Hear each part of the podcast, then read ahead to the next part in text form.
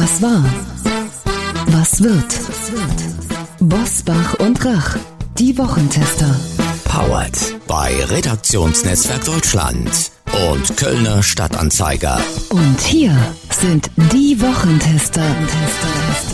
Wolfgang Bosbach und Christian Rach. Hallo und herzlich willkommen, Christian Rach hier aus Hamburg. Hallo auch von Wolfgang Bosbach aus Bergisch Gladbach. Deutschland hat einen neuen Verteidigungsminister und ich betone Minister ganz bewusst, weil nach drei Frauen in diesem hochkomplexen Amt haben wir mal einen Mann wieder trotz paritätischer Nichtbeachtung der Besetzungsgremien. Und Lützerath ist geräumt, aber der Protest geht weiter. Das sind zwei Themen, die uns in dieser Woche beschäftigt haben. Ob der Widerstand der Klimaaktivisten dem Klimaschutz eher geschadet oder doch geholfen hat, das besprechen wir heute mit einem der führenden Neurowissenschaftler im Land, denn er ist Experte für die Verhaltensweisen von Menschen und die Psychologie hinter den Schlagzeilen. Außerdem in dieser Folge wertvoller Rat für eine bessere Nachtruhe vom Schlafcoach der deutschen Fußballnationalmannschaft. Wir halten hiermit schon mal vorab zu seiner Ehrenrettung fest. Der Mann ist nicht schuld am Vorrundenaus von Hansi Flicks Team bei der WM in Katar, vermuten wir jedenfalls. Sofern er nicht zu gute Arbeit in dieser Funktion geleistet hat. Was war, was wird? Heute mit diesen Themen und Gästen. Auf dem Prüfstand der Wochentester. Kampf um Lützerath. Fortschritt oder Rückschritt für den Klimaschutz. Verteidigungsminister Pistorius. B-Lösung oder beste Wahl. Deutschland in Davos. Innovativ oder mutlos. Heute zu Gast bei den Wochentestern. Dr. Henning Beck. Der Hirnforscher und Neurobiologe erklärt das menschliche Denken hinter den aktuellen Debatten. Zum Kampf der Klimaaktivisten sagt Beck, ein Fall von psychologischer Überheblichkeit, denn der Zweck heiligt selten die Mittel. Chris Surell, der Schlafcoach, berät Topmanager und Spitzensportler wie die deutsche Fußballnationalmannschaft. Den Wochentestern verrät er seine Tiefschlafformel, ohne eine Minute länger schlafen zu müssen. Und auch heute wieder mit dabei unser Redaktionsleiter Jochen Maas, der sich immer dann zu Wort meldet, wenn wir ein klares Urteil abgeben sollen. Hallo aus Köln, liebe Wochentester-Hörerinnen und Hörer. Ich möchte mich in dieser Folge endlich mal wieder um unsere Hörerpost kümmern. Wir bekommen ja mal ganz viele Mails und Zuschriften nach jeder Folge. Und eine, die würde ich heute ganz gerne herausgreifen. Die kommt von Dr. Martin von Hören. Er hat uns geschrieben und bezieht sich auf unsere Debatte in der Weihnachtsfolge über ein flexibles Renteneintrittsalter und merkt an, dass wir das im Prinzip schon längst haben, dieses flexible Renteneintrittsalter, weil das angeblich fixe Renteneintrittsalter nur eine Regelaltersgrenze sei. Herr von Hören schreibt, ein früherer Renteneintritt mit Abschlägen ist möglich, ebenso wie ein späterer Eintritt, dann natürlich mit Zuschlägen, schreibt er, mit einer höheren Rente. Und außerdem weist Herr von Hören darauf hin, dass die von uns geforderte Befreiung der Arbeit im Alter von Sozialversicherungsbeiträgen längst Realität sei. Zumindest für den Arbeitnehmer. Denn Rentenversicherungsbeiträge Aha. für arbeitende Rentner müsse der Arbeitgeber zahlen. Ist ein relativ komplexes Thema. Frage an euch. Also es, er hat uns geschrieben, weil er so ein bisschen kritisiert hat, dass wir da aus seiner Sicht zu populistisch waren und etwas gefordert haben, was es ja irgendwie doch schon gibt und man müsse da gar nicht so viel verändern. Das sind ja relativ starke Argumente von Herrn von Hören. Und deshalb die Frage an euch, ist schon längst alles flexibel genug für Rentnerinnen und Rentner? Sind wir da ein bisschen übers Ziel hinausgeschossen und braucht es gar keine Reform oder ist das Ganze doch ein bisschen komplizierter? Weder das eine noch das andere. Das Ganze ist nicht nur ein bisschen komplizierter, das Ganze ist viel komplizierter. Äh, wenn man mal in die Materie einsteigt, stellt man nämlich fest, dass das, was der Hörer richtigerweise beschrieben hat, nur ein Teil der Realität ist. Zum Beispiel fehlt ja in der Zuschrift ganz der Hinweis, das ist ein wichtiger, auf das Arbeitsrecht und auf den Arbeitgeber, der ja auch Planungssicherheit haben möchte, und auf das Thema Beendigung des alten Arbeitsvertrages mit dem Erreichen der Regelaltersgrenze. Man darf nicht den Eindruck erwecken, als könne jetzt der Arbeitnehmer ohne Beteiligung des Arbeitgebers darüber entscheiden, ob er früher aufhört mit oder ohne Rentenabschlag, das ist seine Entscheidung, oder ob er einfach weiterarbeiten kann. Du brauchst ja dafür immer einen Arbeitgeber. Und es fehlt noch ein wichtiges Thema, das ist die Hinzuverdienstgrenze. Also wenn schon alles so wäre, wie beschrieben, dann würden viel mehr, ich tippe mal Hunderttausende jedes Jahr von dieser Möglichkeit Gebrauch machen. Aber die allermeisten werden sich beraten lassen und danach feststellen, dass das alles doch wesentlich komplizierter ist. Und aus diesem Grund befinden sich ja auch längere Ausführungen im Koalitionsvertrag der Ampel zu diesem Thema. Ich zitiere nur einen kleinen Ausschnitt. Das ist jetzt der Plan, die Regelung zum Hinzuverdienst bei vorzeitigem Rentenbezug entfristen. Fachpolitiker von den Grünen und der SPD bestätigen T-Online, dass die Ampelkoalition die Hinzuverdienstgrenze, die wegen der Corona-Krise befristet bei gut 46.000 Euro liegt, dauerhaft auf diesem höheren Niveau belassen möchten. So könnten Rentner zukünftig deutlich mehr dazu verdienen, ohne dass es von ihrer Rente abgezogen würde. Diese Hinzuverdienstgrenze ist nämlich gar nicht so einfach zu berechnen. Die Gehälter verändern sich ja auch und mit jedem Überschreiten hast du ja sofort einen Rentenabzug. Das ist das eine Thema. Und das andere Thema, ich zitiere nur, eine arbeitgeberseitige Kündigung wegen der Möglichkeit des Bezugs der Altersrente verbietet sich in Anbetracht der Regelung 41.1 SGB 6. Ungeachtet anderer Beendigungstatbestände müsste der Arbeitgeber darauf vertrauen, dass der Arbeitnehmer das Arbeitsverhältnis irgendwann von sich aus kündigen werde.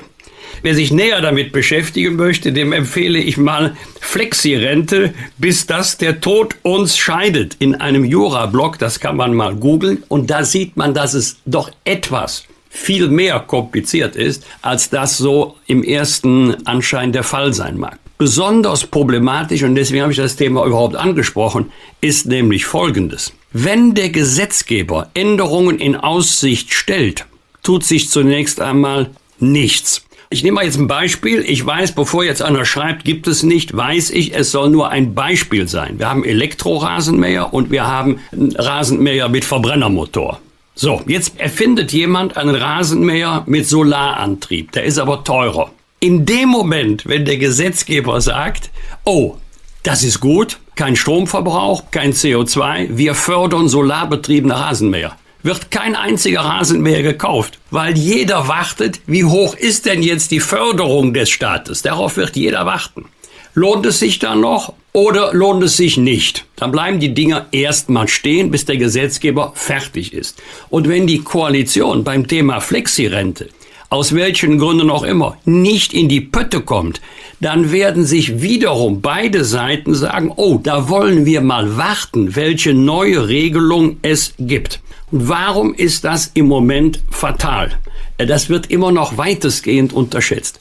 In den nächsten 14 Jahren werden 12,9 Millionen Beschäftigte den Arbeitsmarkt verlassen, also regulär. 12,9 Millionen dann werden viele Firmen sich die Frage stellen, ob und unter welchen Bedingungen können wir den Arbeitnehmer weiter beschäftigen oder greifen wir dann, wird immer beliebter, äh, zu dem Thema Beratungsvertrag, also nicht mehr Arbeitnehmer.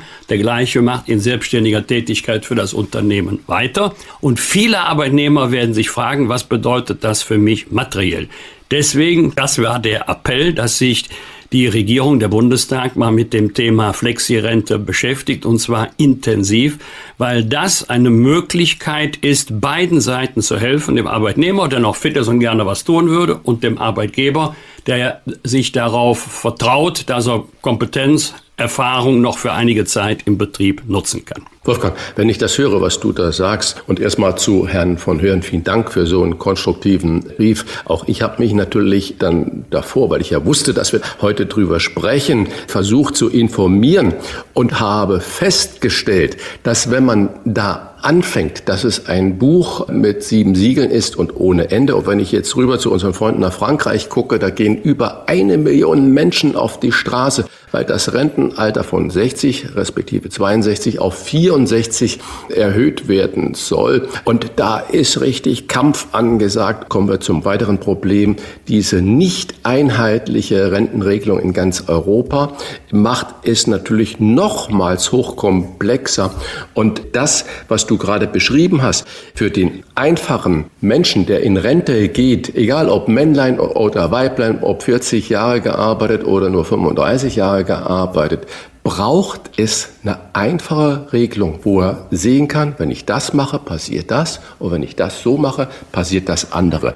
Wenn das nämlich so kompliziert ist, wie es sich im Moment darstellt, haben wir unglaublich große Verwirrung bei den Leuten, die vielleicht noch hinzu verdienen möchten, aber sich vor der Bürokratie, die dann da auf sie zukommt, haben sie das richtig gemacht, haben sie Steuergeld zurückgelegt, empfiehlt zum Beispiel Finanztipp, dass man das auf alle Fälle machen soll, weil man es nicht vorher berechnen kann, was denn da auf einen zukommt. Also ein komplexes Thema, aber ich würde mich freuen, wenn wir hier an dieser Stelle mal einen extra Podcast oder eine Sendung oder einen Teil der Sendung darüber machen und einen Gesprächspartner dazu vielleicht einladen. Aber insofern danke an Herrn von Hören, der das nochmal aufgezeigt hat, wie komplex das Ganze ist und dass man das nicht einfach natürlich nur in fünf Minuten abbügeln kann.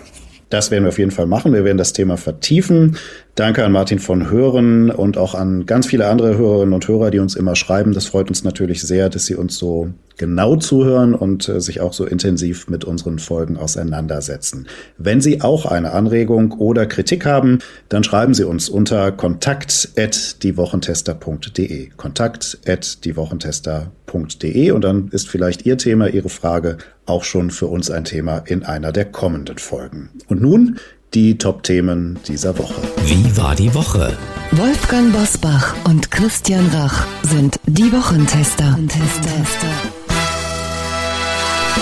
Der Kampf um Lützerath hat uns in der vergangenen Woche beschäftigt. Der Tagebau am Niederrhein ist mittlerweile geräumt, doch die Protestaktionen der Klimaaktivisten reißen nicht ab. Wolfgang, es gab eine Debatte über die Verhältnismäßigkeit des Polizeieinsatzes, aber auch über den Grad der Inszenierung der Aktivisten. Man hatte fast auch den Eindruck, dass es hier ein Kampf der Bilder war, wer sich da besser in Szene setzen konnte. Hat dieser Kampf um Lützerath dem Klimaschutz denn unterm Strich gesehen geholfen?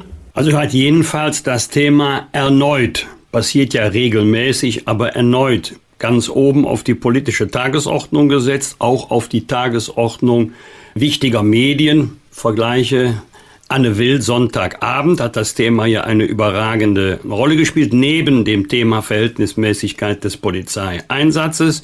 Natürlich, das wichtigste Einsatzmittel der Polizei ist das gesprochene Wort. Beispiel Platzverweis. Aber wenn sich die Demonstrantinnen und Demonstranten nicht daran halten, wie will man dann empört sein, wenn die Polizei Gewalt anwendet? Da kann die Polizei ja nicht sagen, oh, wir sehen, Sie möchten unseren Anordnungen nicht Folge leisten, dann verabschieden wir uns hiermit und wünschen Ihnen noch einen guten Tag. Dann ist ja jeder Polizeieinsatz am Ende. Aber wenn die Polizei Mittel einsetzt, unmittelbaren Zwang, dann muss es verhältnismäßig sein. Und deswegen ist es selbstverständlich legitim, darüber zu diskutieren, ob der Einsatz in jeder Phase verhältnismäßig war oder nicht. Herbert Roll selber hat gesagt, es hätte ein paar Fälle gegeben, wo man daran Zweifel haben könnte. Aber mittlerweile wissen wir ja, das wissen wir ja, dass äh, die Aktivisten stark übertrieben haben, zum Beispiel was die Zahl der äh, Verletzten und der Grad der Verletzungen von Demonstranten angeht. Sie mussten sich mittlerweile korrigieren. Grad der Inszenierung. Also muss ich sagen, das ist jetzt nicht mehr lustig. Es gibt ja im Netz, das ist nicht fake, einen Film über den Polizeieinsatz gegen Greta Thunberg. Und wenn man diesen Film sieht, dann kommt erhebliche Zweifel auf, dass sie gegen ihren Willen weggetragen wurde.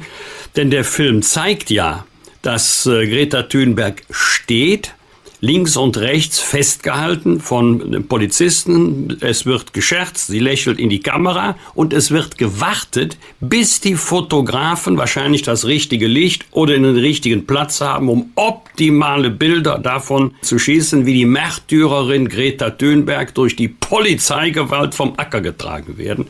Und da fassen sich ja immer mehr an den Kopf. Aber du hast das richtige Stichwort genannt. Es ist die Macht der Bilder. Bilder haben oft eine viel, viel stärkere Wirkung auf uns als Worte, sogar als große Überschriften. Bleibt natürlich dann hängen. Genauso ist bei mir natürlich hängen geblieben, dass ich dann ebenfalls Macht der Bilder gesehen habe, dass einige grüne äh, Bundestagsabgeordnete mit bei den Protesten äh, dabei waren und mitten da im Schlamm gestanden haben und gesagt haben, so haben sie es nicht gemeint. Wenn man bedenkt, dass die Räumung von der Bundesspitze der Grünen durch den Kohlekompromiss mitgetragen wurde und dass auch, man höre und staune, der Polizeipräsident von Aachen ein grünes Parteibuch hat und dann den Einsatzbefehl geben musste.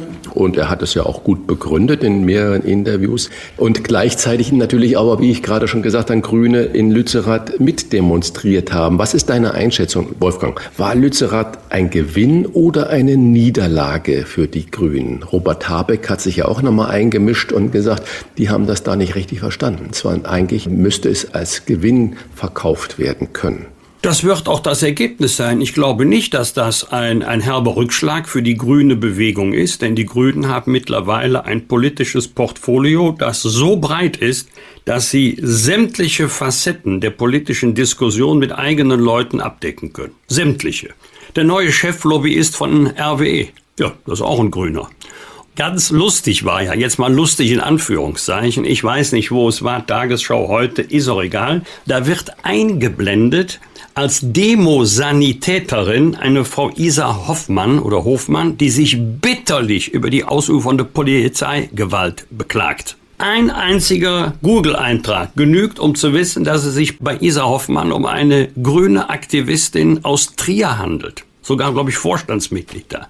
Leute, warum wird das nicht eingeblendet? Wenn eingeblendet wird, Demosanitäterin, sieht man doch nur alleine mit der Begriffskombination keine Nähe zu einer politischen Bewegung oder gar parteipolitisches Engagement. Warum wird das nicht einfach mit Demosanitäterin aus den Reihen grüner Aktivisten? So, dann hat die Zuschauerschaft wenigstens eine Möglichkeit der Einordnung. Wie hat sie das zu bewerten? Also bei den Grünen Strich drunter findest du alles dagegen, dafür und Polizeieinsatz. Hast alles im Angebot. Wer sagt, aber die Grünen sollten das doch ablehnen, dann werden die Grünen sagen, haben wir im Angebot 1, 2, 3, Luisa Neubauer. Aber so können sich die Grünen doch nicht verhalten. Haben wir auch im Angebot? Wir haben einen grünen Polizeipräsidenten. Also am Ende, meine Vermutung, wird es den Grünen nicht schaden. Die Welt blickte in diesen Tagen nach Davos zum Weltwirtschaftsforum, bei dem unter anderem auch Bundeskanzler, Finanzminister und Klimaschutzminister gesprochen haben. Auffällig war der doch sehr defensive Auftritt der Herren Scholz, Lindner und Habeck. Man konnte fast den Eindruck gewinnen, Deutschland sei kleinlaut oder kleinlauter geworden. Christian, welche innovativen Ideen konntest du bei den deutschen Vertretern in Davos entdecken? Ja, und was ist aus dem Land der Dichter und Denker geworden? Ja, erste Frage, keine innovativen Ideen. Und zweite Frage, Land der Dichter und Denker. Das sehen wir ja heute jeden Tag überall. Davos selber ist ja eigentlich mal kritisch zu hinterfragen. Ich will es nicht zu kompliziert machen. All das, jedenfalls, was ich über die Medien mitbekommen habe, könnte ich ja nicht nur als Weltwirtschaftsgipfel beschreiben, sondern als Weltpanzergipfel. Ich hatte das Gefühl, dass nichts anderes Thema in Davos war, respektive ist.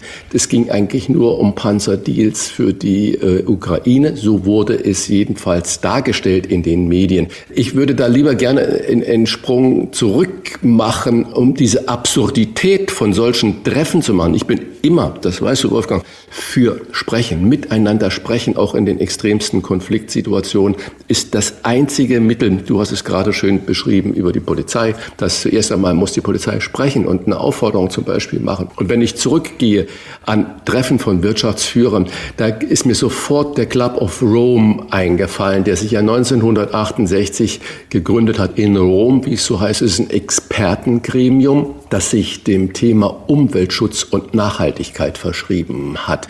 Es ging also um Wirtschaftspolitik. Und diese Damen und Herren haben schon 72 einen Bericht veröffentlicht, der eigentlich heute noch so einen prägenden Titel hat. Jedenfalls ist es mir noch so in Erinnerung und er hat heute vermutlich noch seine Gültigkeit. Das heißt, der Bericht hieß Die Grenzen des Wachstums. Und schon 1972, also vor 50 Jahren, haben diese Wissenschaftler, Wissenschaftlerinnen einen Umkehr der Industrieländer in ihrem Wirtschaften gefordert, was Nachhaltigkeit, was Umweltschutz und Ressourcenschonung angeht. Also über 50 Jahre her passiert ist das Gegenteil. Wir haben grenzenloses Wachstum.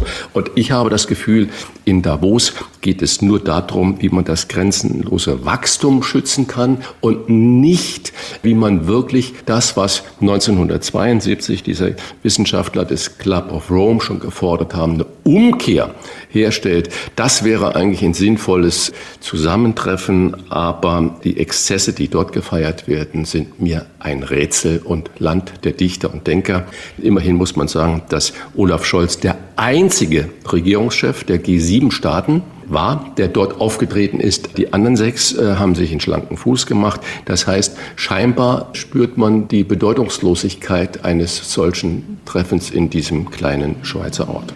Wolfgang, im Bundesverteidigungsministerium kam es ja in dieser Woche zum lang erwarteten Wechsel. Die unter großem Beschuss und heftiger Kritik stehende Ministerin Christine Lambrecht ging und Boris Pistorius kam. Gestern wurde er vereidigt und gleich darauf hat er den amerikanischen Verteidigungsminister schon in Berlin getroffen, den Austin. Und die Geschlechterparität war plötzlich nicht mehr so wichtig. Keiner der Experten hatte Boris Pistorius, den niedersächsischen Innenminister, auf dem Zettel. Er könnte daher schnell als B-Besetzung gelten. Doch vielleicht ist er ja sogar eine sehr gute Wahl.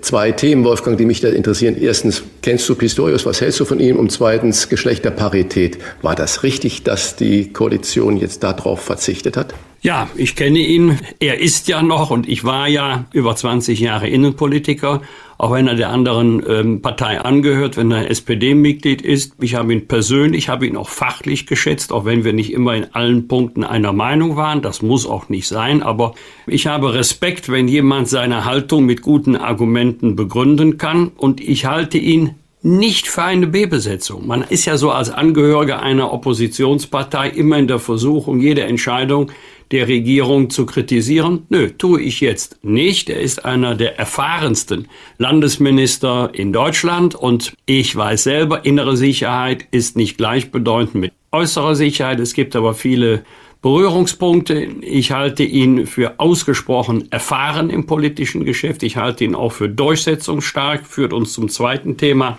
Parität, also ich weiß das. Olaf Scholz hat das versprochen, das Kabinett paritätisch zu besetzen, aber jetzt geht's um Kompetenz und jetzt geht's mal um Erfahrung. Ich glaube nicht, dass es eine nennenswerte Anzahl von Menschen gibt, die sagen, Pistorius hätte es nicht werden dürfen, weil er keine Frau ist. Er, übrigens, das ist richtig, er wird doch keine Frau werden.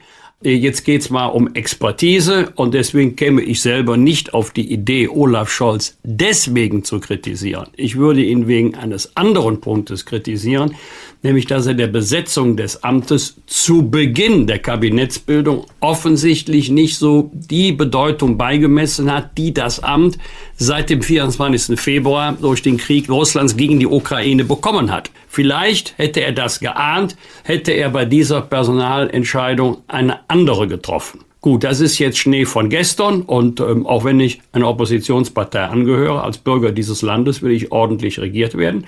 Und deswegen wünsche ich Boris Pistorius im Interesse unseres Landes und im Interesse der Bundeswehr eine glückliche Hand und politischen Erfolg. Wer mit übergeordneten Zielen argumentiert, öffnet schnell die Büchse der Pandora, denn der vermeintlich gute Zweck heiligt so gut wie nie die Mittel. Das sagt Neurowissenschaftler Dr. Henning Beck zu den Aktionen der Klimaaktivisten und er ordnet das nicht politisch ein, sondern wissenschaftlich. Wir sprechen mit ihm bei den Wochentestern. Klartext, Klartext. Wolfgang Bosbach und Christian Rach sind die Wochentester. Tester, Tester. Zur Bundestagswahl hat er uns die Psychologie des Wählens erklärt und warum wir oft erst in letzter Sekunde in der Wahlkabine unsere Wahlentscheidung treffen. Heute wollen wir den zugrunde liegenden Motiven der Klimaaktivisten nachgehen und wie die Gesellschaft darauf reagiert. Denn in seinen Büchern bei Deutschlandfunk Nova, in der Wirtschaftswoche oder in seiner Videokolumne bei web.de geht er immer wieder einer Frage nach, was ist die Psychologie hinter der Schlagzeile? Herzlich willkommen bei den Wochentestern Dr. Henning Beck. Hallo, schönen guten Tag. Lieber Herr Beck, der Chefredakteur der Welt, Ulf Porschardt, bezeichnete ja das, was wir da in Lützerath gesehen haben, als die Schlacht von Lützegrad, wie er sie nennt, eine Theaterinszenierung ausgemacht, in der die Grünen gleich alle Rollen auf einmal besetzen, von der Aktivistin bis zum Polizeichef. Wenn Sie an die Bilder von Lützerath denken, wie viel Inszenierung ist denn dabei?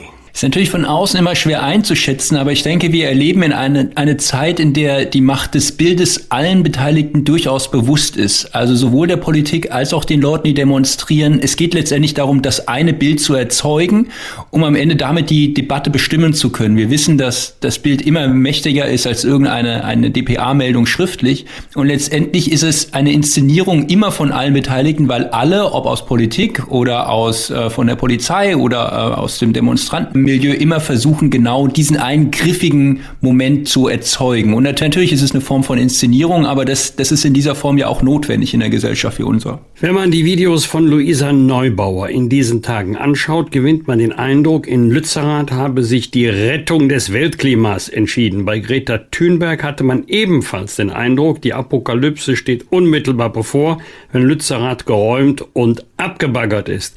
Kann man mit dieser Überzeichnung diejenigen, die noch nicht auf der vermeintlich guten Seite stehen, wirklich überzeugen? Ähm, das ist, äh, finde ich, eine sehr interessante Frage und auch ein ganz interessantes Motiv, was da drin steckt. Denn was wir da erleben, das sind ja durchaus religiöse Narrative. Also es wird mit einer Apokalypse gearbeitet, es wird damit gearbeitet, dass wir uns an der Natur versündigt haben. Vergessen wir auch nicht, dass in allen Narrativen immer die Zeit abläuft. Es gibt keine große Weltreligion, wo nicht die Zeit am Ablaufen ist. Auch hier läuft die Zeit ab. Das ist der letzte Moment, den wir haben. Sprich, man erzeugt eine Dringlichkeit für diese Situation des Klimawandels, um damit damit auch ähm, eine, eine Motivation zu erzeugen. Also die Leute müssen sagen, alles klar, das ist so dringlich, wir haben jetzt keine andere Wahl. Das Problem ist, Psychologisch findet Folgendes statt. Menschen überlegen sich dann, entweder bin ich dafür oder dagegen. Also es, ich schaffe immer eine Gegenfront, je härter meine eigene Front ist. Je stärker mein Argument ist, desto stärker wird auch immer das Gegenargument. Das Problem, was solche Bewegungen immer haben, ist, sie grenzen sich irgendwann gegen andere, gegen andere Teile in einer Gesellschaft ab. Wenn wir uns anschauen, was die erfolgreichsten Bewegungen, Revolutionen, wie auch immer in der Geschichte der Menschheit hatten, es war eine gemeinsame Identität, die beschworen wurde. Nelson Mandela hat die gemeinsame Identität des äh, südafrikanischen Volkes beschworen. Äh, Martin Luther King hat die gemeinsame Identität des amerikanischen Volkes beschworen.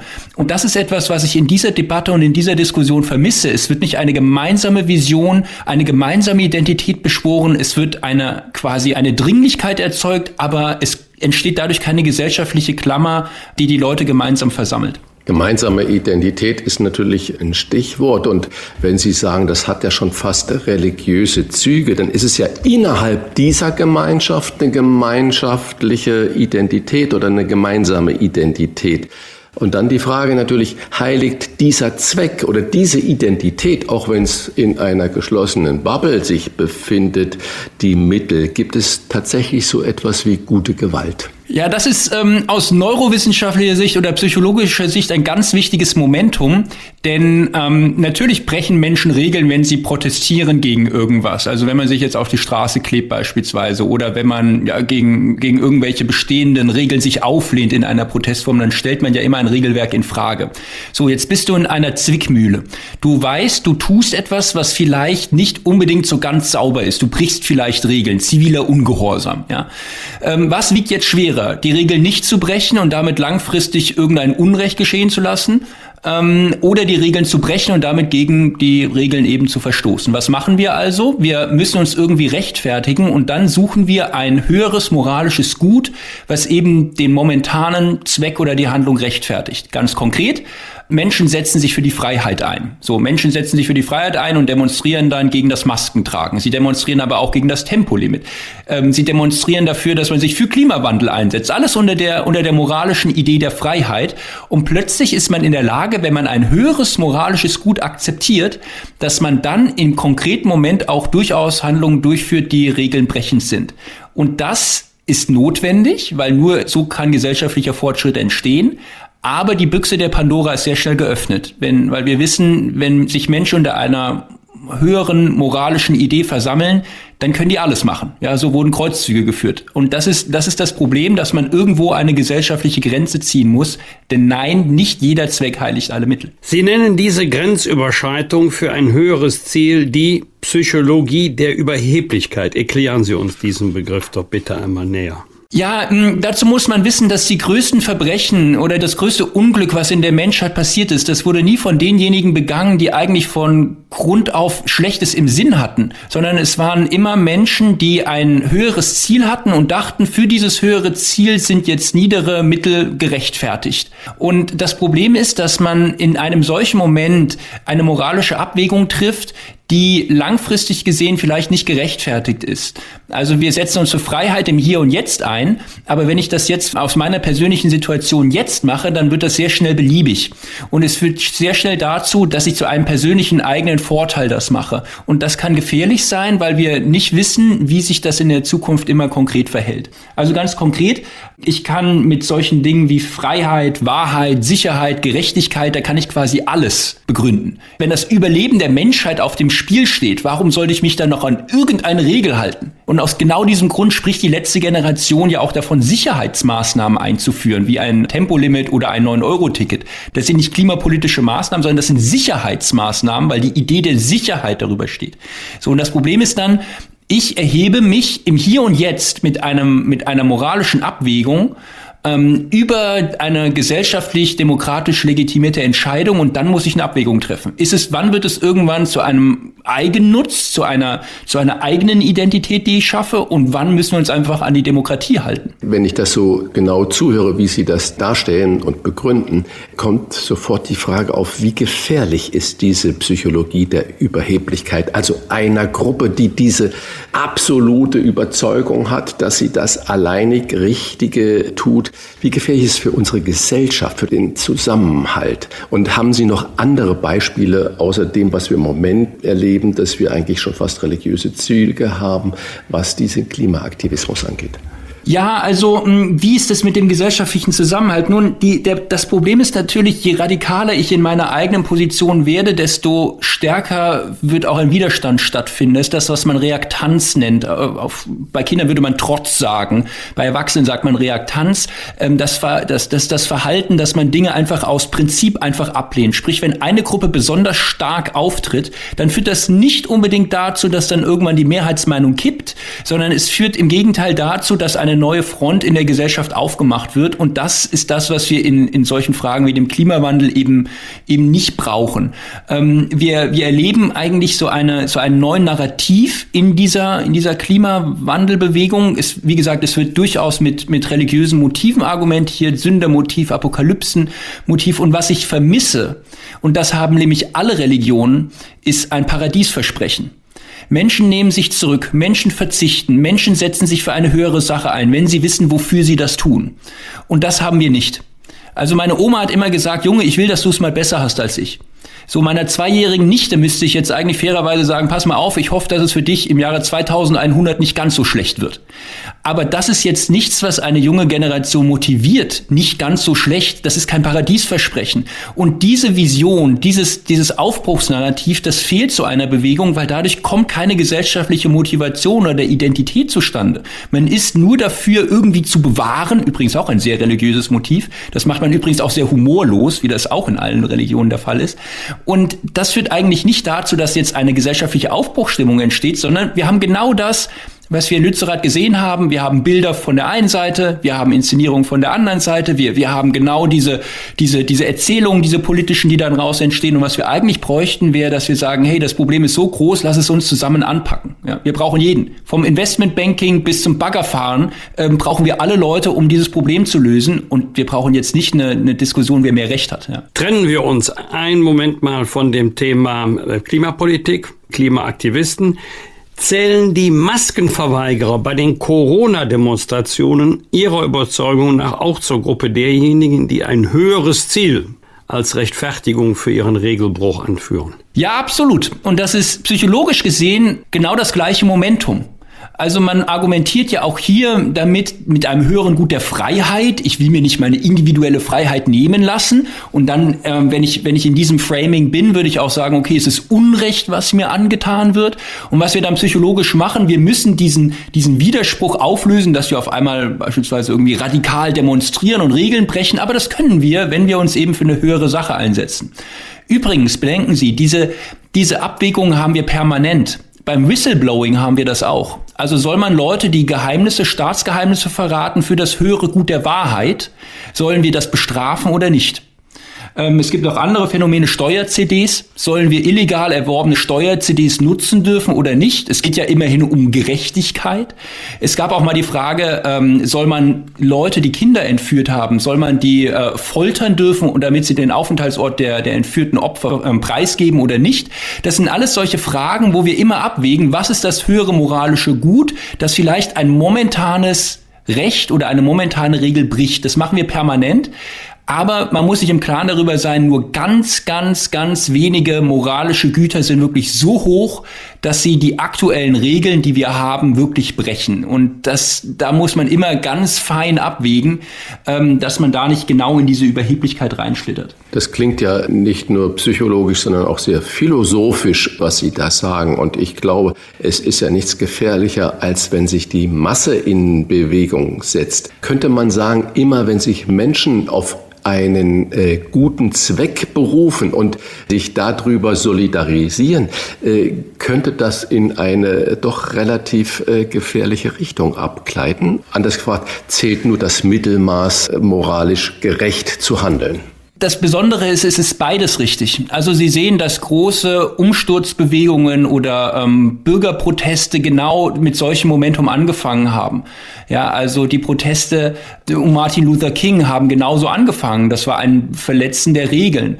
Ähm, der Salzmarsch von Mahatma Gandhi in Indien war ein bewusstes Regelnbrechen, um gegen das Privileg der, der Briten zu demonstrieren, nur dort eben Salz gewinnen zu dürfen. Das war der Beginn der indischen Unabhängigkeit.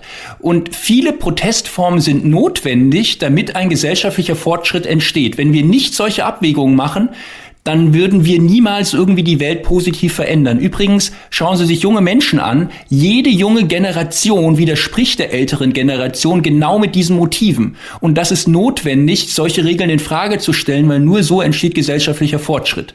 Die Schattenseite ist jedoch genau das, was Sie beschrieben haben.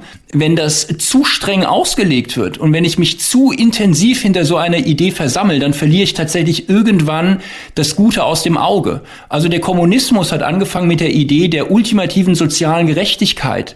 Ähm, geendet hat er in millionenfachem Töten von Menschen. Und das Problem ist, dass ich irgendwann diesen, diesen Pfad der, ähm, der guten Sache verliere, wenn ich mich zu sehr dahinter versammle. Das ist eine Entscheidung, die gesellschaftlich, politisch, vielleicht auch ja, sozial, philosophisch getroffen werden muss. Aus neurowissenschaftlicher Sicht muss man sich immer im Klaren darüber sein. Wenn ich Menschen eine hohe Idee gebe und die höchste Idee ist beispielsweise das Überleben der Menschheit oder Gottesliebe oder sowas, dann können Menschen zu Fanatikern werden. Und das, das ist eine gefährliche Entwicklung und das ist, das ist dieses zweischneidige Schwert. Da muss man sich immer bewusst drüber sein. Schauen wir mal in die Zukunft. Können künstliche Intelligenz zu einem Supercomputer führen, der höhere Ziele für uns oder in unserem Interesse definiert und was dann sortiert der Supercomputer, Christian, wir sind raus, dann alte weiße Männer, die Diesel fahren, mit Kohle heizen und Fleisch essen aus? Ja, das ist eine sehr beliebte Idee aus dem Science-Fiction-Genre. Isaac Asimov, der vielleicht berühmteste Science-Fiction-Autor, hat das alles schon mal sehr gut durchgedacht. Das Problem ist, ja, man kommt in ein, ein, ein ethisches äh, psychologisches, moralisches Dilemma, wenn man, wenn man sagt, beispielsweise ein Computer soll die Aufgabe haben, der Menschheit zu dienen. Jetzt stellt dieser Computer aber fest, die Menschheit ist sich selbst der größte Feind. Was macht man also? Man reduziert beispielsweise die Menschheit, denn weniger Menschen können weniger Unheil anrichten und die Überlebenden, die haben dann eine bessere Welt. So, und da kommen wir eben in einen Konflikt mit unserer, mit unserer Ethik. Ähm, wir, wir kennen unser Grundgesetz, die, ähm, die Würde des Menschen ist unantastbar. Ein Menschenleben ist unendlich viel wert, auf gut Deutsch und wir können Menschenleben nicht gegeneinander ausspielen. Und da sieht man genau eine Gefahr, die die Digitalisierung bringt. Digitalisierung ist rein quantitativ. Es wird immer gemessen, wie viel. Wie viel Likes, wie viel Klicks, wie viel Daumen hoch, wie viele Punkte auf irgendeiner Skala. Und unser Leben ist sehr qualitativ. Ein Menschenleben kannst du ja nicht in eine Zahl packen. Und deswegen ist es nur sehr schwer, dass wir solche Bereiche unseres Lebens der Digitalisierung überlassen. Und man kann mit Sorge beobachten, was in China passiert, wo man mit einem Social Score ähm, die Menschen digital erfasst und bewertet, wie gut sie für das System sind das ist echt der Anfang von gruseliger Science Fiction. Das ist auch ein bisschen das Ende von der Idee eines, eines, eines Menschenbildes, das wir hier im Westen haben. Im Nationalsozialismus hieß es ja auch, äh, Kultur ist das, was die Masse möchte. Das heißt, auch da war schon die, alleine die numerische Abstimmung das Entscheidende. Zurück zu Ihnen. Äh, Sie haben aktuell in Ihrer Videokolumne bei web.de die Worst-Case-Falle beschrieben, warum es falsch ist, immer vom Schlimmsten auszugehen. Gilt das auch für den Klimaprotest, obwohl da zum Beispiel natürlich fast alle Wissenschaftler, die sich damit beschäftigen, sagen, nee, es ist fünf nach zwölf? Ja, äh, absolut muss man, muss man sich vergegenwärtigen, wie Menschen Probleme anpacken. Also wir schauen uns immer an, es gibt verschiedene Probleme. So, wir schauen uns an, was ist das Schlimmste? Was ist der Worst Case? Und versuchen, diesen Worst Case zu minimieren.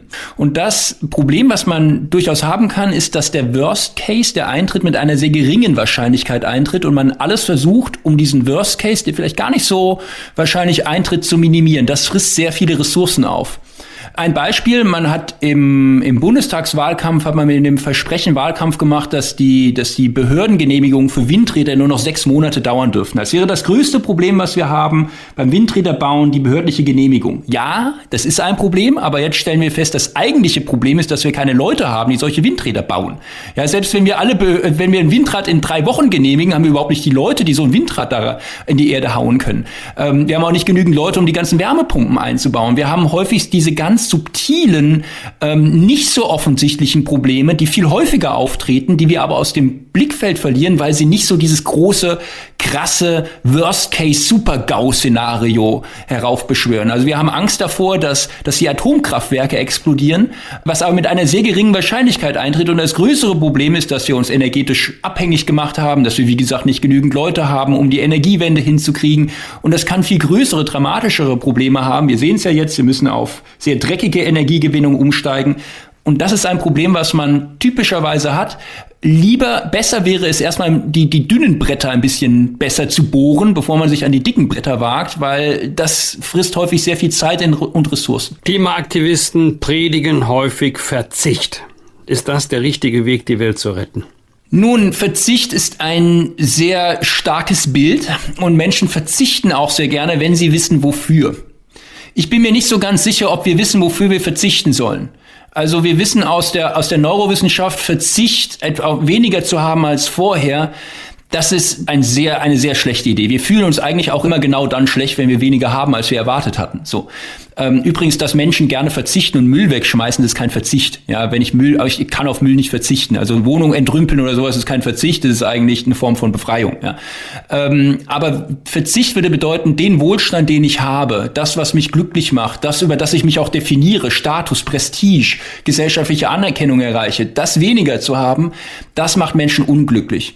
Und ich finde es eine seltsame, fast neokolonialistische westliche Überheblichkeit, wenn wir im Westen sagen, wir, wir haben, sorry Leute, wir haben jetzt die Welt ruiniert mit der Art und Weise, wie wir, wie wir vorgegangen sind und jetzt müssen wir aber alle verzichten.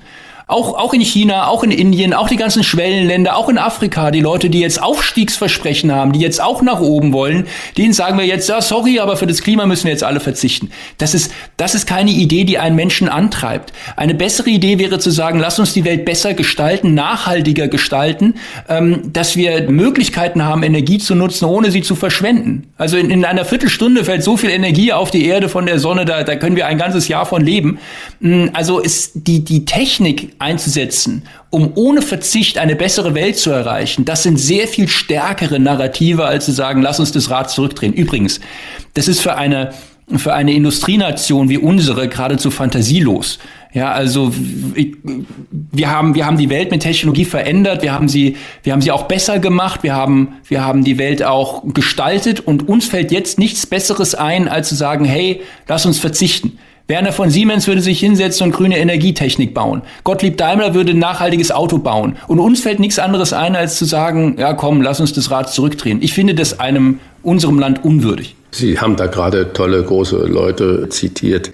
Werner von Siemens, Daimler und so weiter. Was mich natürlich so umtreibt, ich höre nirgends den Aufruf, liebe Leute, bei den Demonstrationen, werdet Heizungsbauer, werdet Klimatechniker, werdet Bäcker, werdet Landwirt, lernt, wie das geht, wie wir die Welt besser gestalten können, sondern es wird Verzicht gepredigt. Das Ganze funktioniert dann natürlich unglaublich plakativ. Die Bezeichnung, die letzte Generation, ist ja zu lesen wie so eine Headline.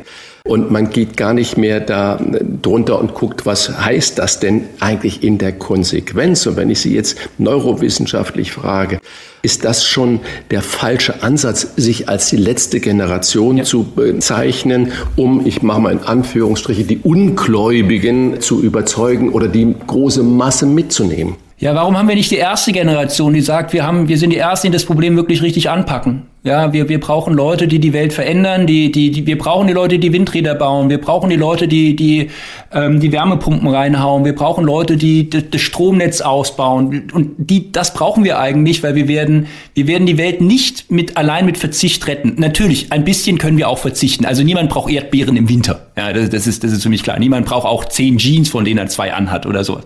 Aber die, die grundsätzliche Idee, wie ich eine Gesellschaft zur, zur Verbesserung bringe, ist eigentlich, dass ich eine positive Idee von der Zukunft gebe und das dann gemeinsam anpacke.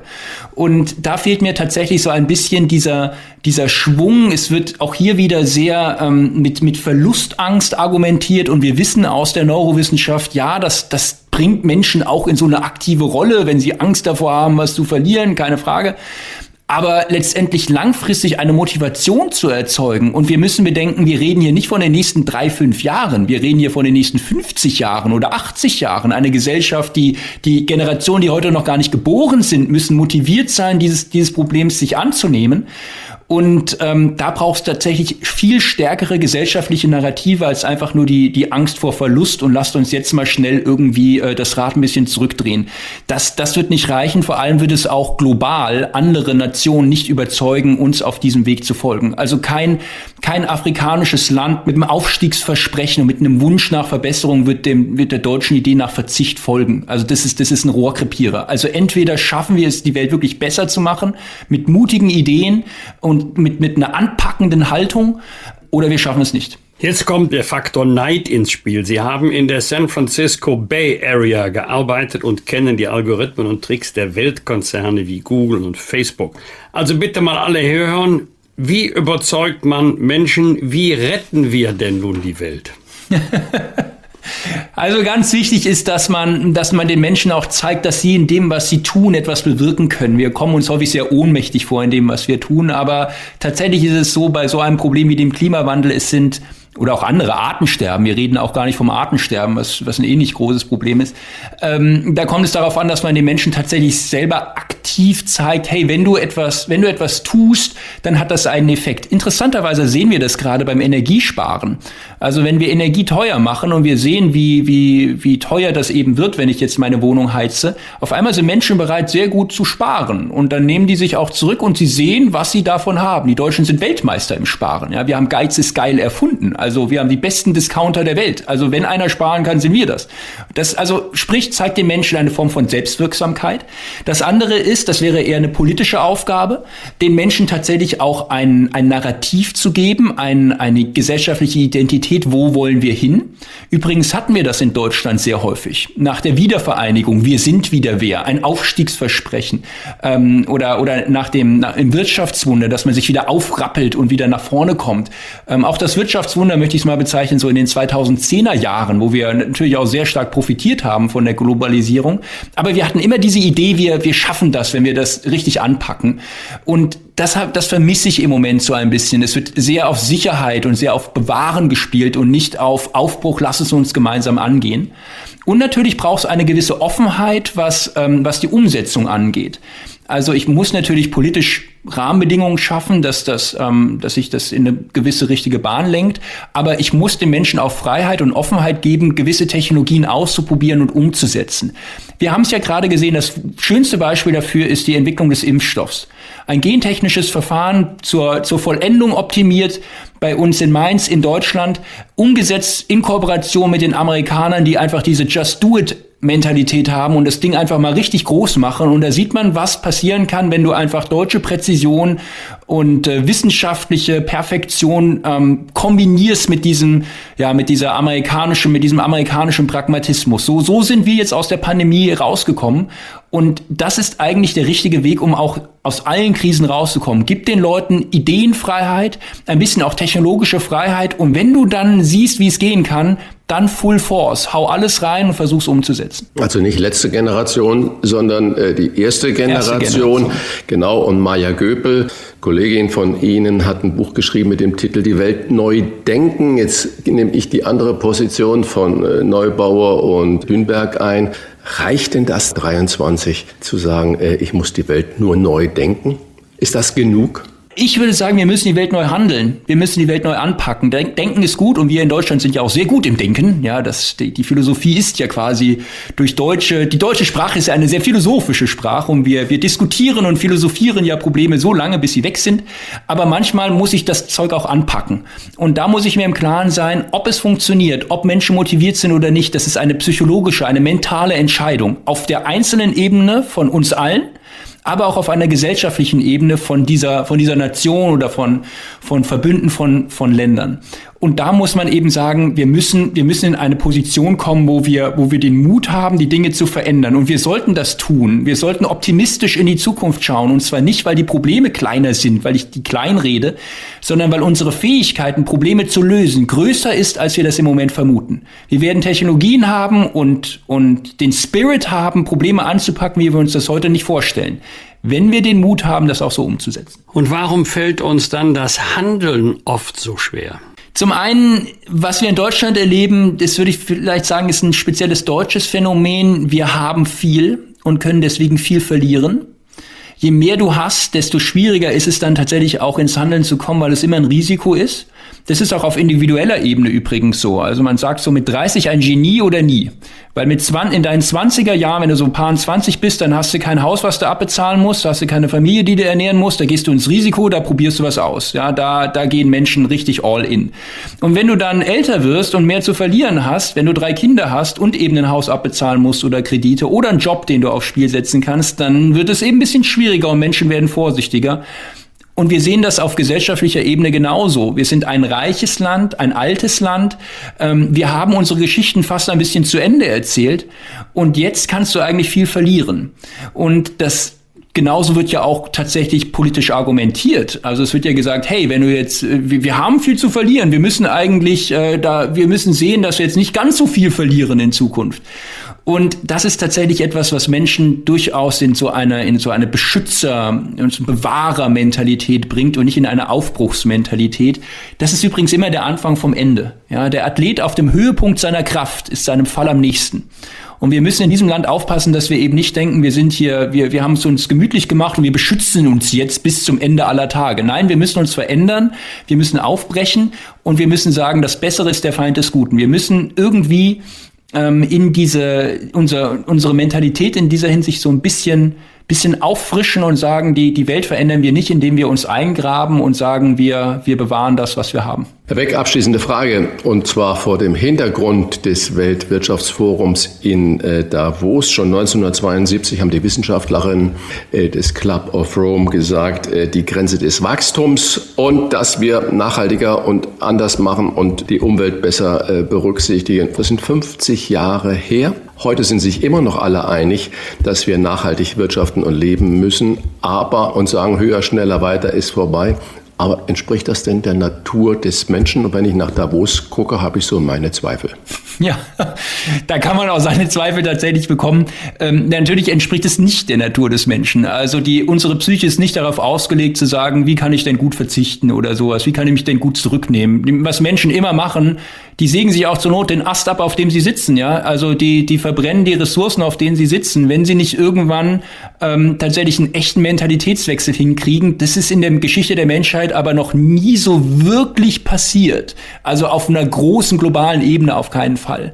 Und deswegen ich finde es interessant, dass im aktuellen Bericht des Club of Rome ähm, gar nicht mehr so von Verzicht die Rede ist, sondern es ist eher davon die Rede, dass wir dieses Wachstum besser gestalten müssen.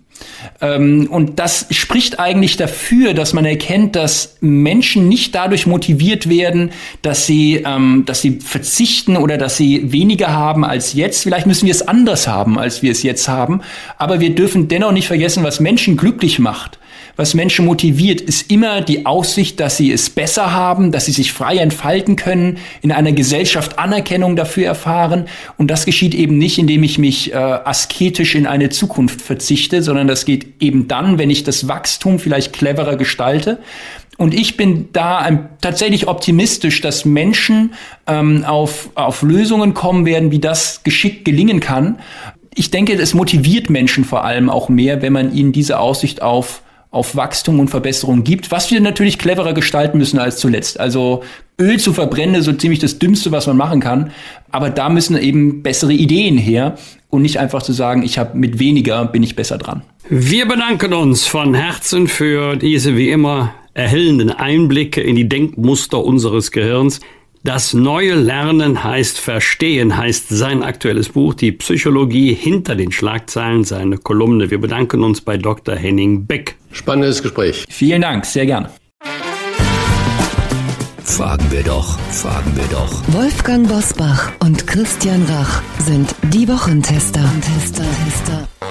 Er war Tennisspieler, Strategieberater und Gründer. Und heute bringt er Topmanagern, Unternehmern und Spitzensportlern auf der ganzen Welt bei, ihre Leistungsfähigkeit und Gesundheit nachhaltig zu steigern. Einer seiner Kunden, der DFB mit der deutschen Fußballnationalmannschaft, wie die Kicker besser schlafen können außerhalb des Spielfeldes und warum das nichts mit dem frühen Ausscheiden bei der WM zu tun hat, das verrät er uns jetzt. Herzlich willkommen bei den Wochentestern Chris Surell. Vielen Dank, die Herren. Die Tiefschlafformel voller Energie, ohne eine Minute länger zu schlafen. So heißt Ihr aktuelles Buch, das uns neugierig gemacht hat.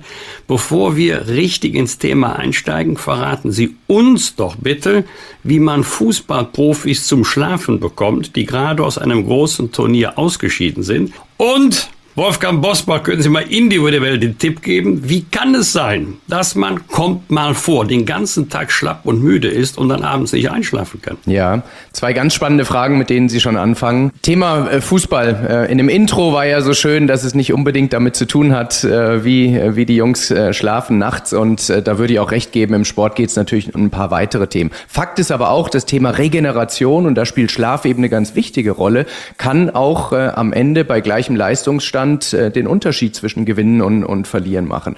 Um Ihre Frage zu beantworten, nach Niederlagen, solche wie es jetzt sind, gerade für Sportler, die jahrelang auf ein bestimmtes Event äh, hinarbeiten, sind die Nächte danach nicht besonders gut. Und das ist auch vollkommen okay, denn wir werden heute viel über Schlaf, über Erholung sprechen. Und das Wichtigste ist äh, die folgende Nachricht. Es geht nicht um Perfektion. Nicht jede Nacht muss wirklich gut sein. Und wenn nach so einer, ähm, einem Ausscheiden bei der WM oder bei einer beruflichen oder persönlichen Niederlage dann mal ein paar Nächte kommen, die nicht so gut sind, ist es absolut okay. Wichtig ist, dass wir dann wieder in den Rhythmus kommen. Und darüber werden wir heute viel sprechen. Um zu der zweiten Frage zu kommen, warum äh, das Phänomen von Herrn Bosbach, äh, dass man tagsüber müde ist und abends dann nochmal diesen Second Wind bekommt, diesen zweiten Wind, hat viele Gründe, aber ein ganz häufig verbreiteter Grund ist, dass bei vielen Menschen, gerade die, die ein hohes Stresslevel haben, das Stresshormon Cortisol, das, was uns wach hält, ähm, dass das bei vielen Menschen erst später abends ausgeschüttet wird. Gesund wäre es direkt nach dem Aufwachen zum Ansteigen zu bringen. Und auch darüber werden wir vielleicht heute sprechen, wie uns das gelingt. Ist dieses Cortisol, was Sie gerade angesprochen haben, auch dafür verantwortlich, was vermutlich viele unserer Hörer und Hörerinnen kennen, dass man legt sich hin und dann beginnen die Gedanken anzugreifen und dann kommt eine Sache zur nächsten hinzu und plötzlich ist man wieder hellwach und liegt da im Bett und hört nicht auf zu denken. Wie hält man diese Gedanken fern? Ist das auch eine Nachwirkung von Cortisolausschüttung? Ja, also ähm, Sie sprechen es an. Es ist natürlich ein in sich komplexes System, wo viele Schräubchen ineinander greifen, aber die Hormone spielen dabei eine ganz wichtige Rolle. Cortisol ist eines. Cortisol ist ja als das Stresshormon bekannt und deshalb denken viele Menschen, dass es ein schlechtes Hormon sei. Aber das stimmt nicht. Cortisol früh am Morgen ausgeschüttet ist das Signal an unsere Physiologie, dass wir aufwachen, dass die Nacht vorbei ist und wir wirklich funkelnde Augen, Charisma, hohes Energielevel bekommen. Wenn es allerdings spät abends ausgeschüttet wird, dann resultiert daraus genau dieser Effekt, den Sie gerade ansprechen, äh, dass äh, die Gedanken anfangen zu kreisen, äh, man ein hohes, wie wir sagen, autonomes Erregungslevel hat und schwer in den Schlaf findet.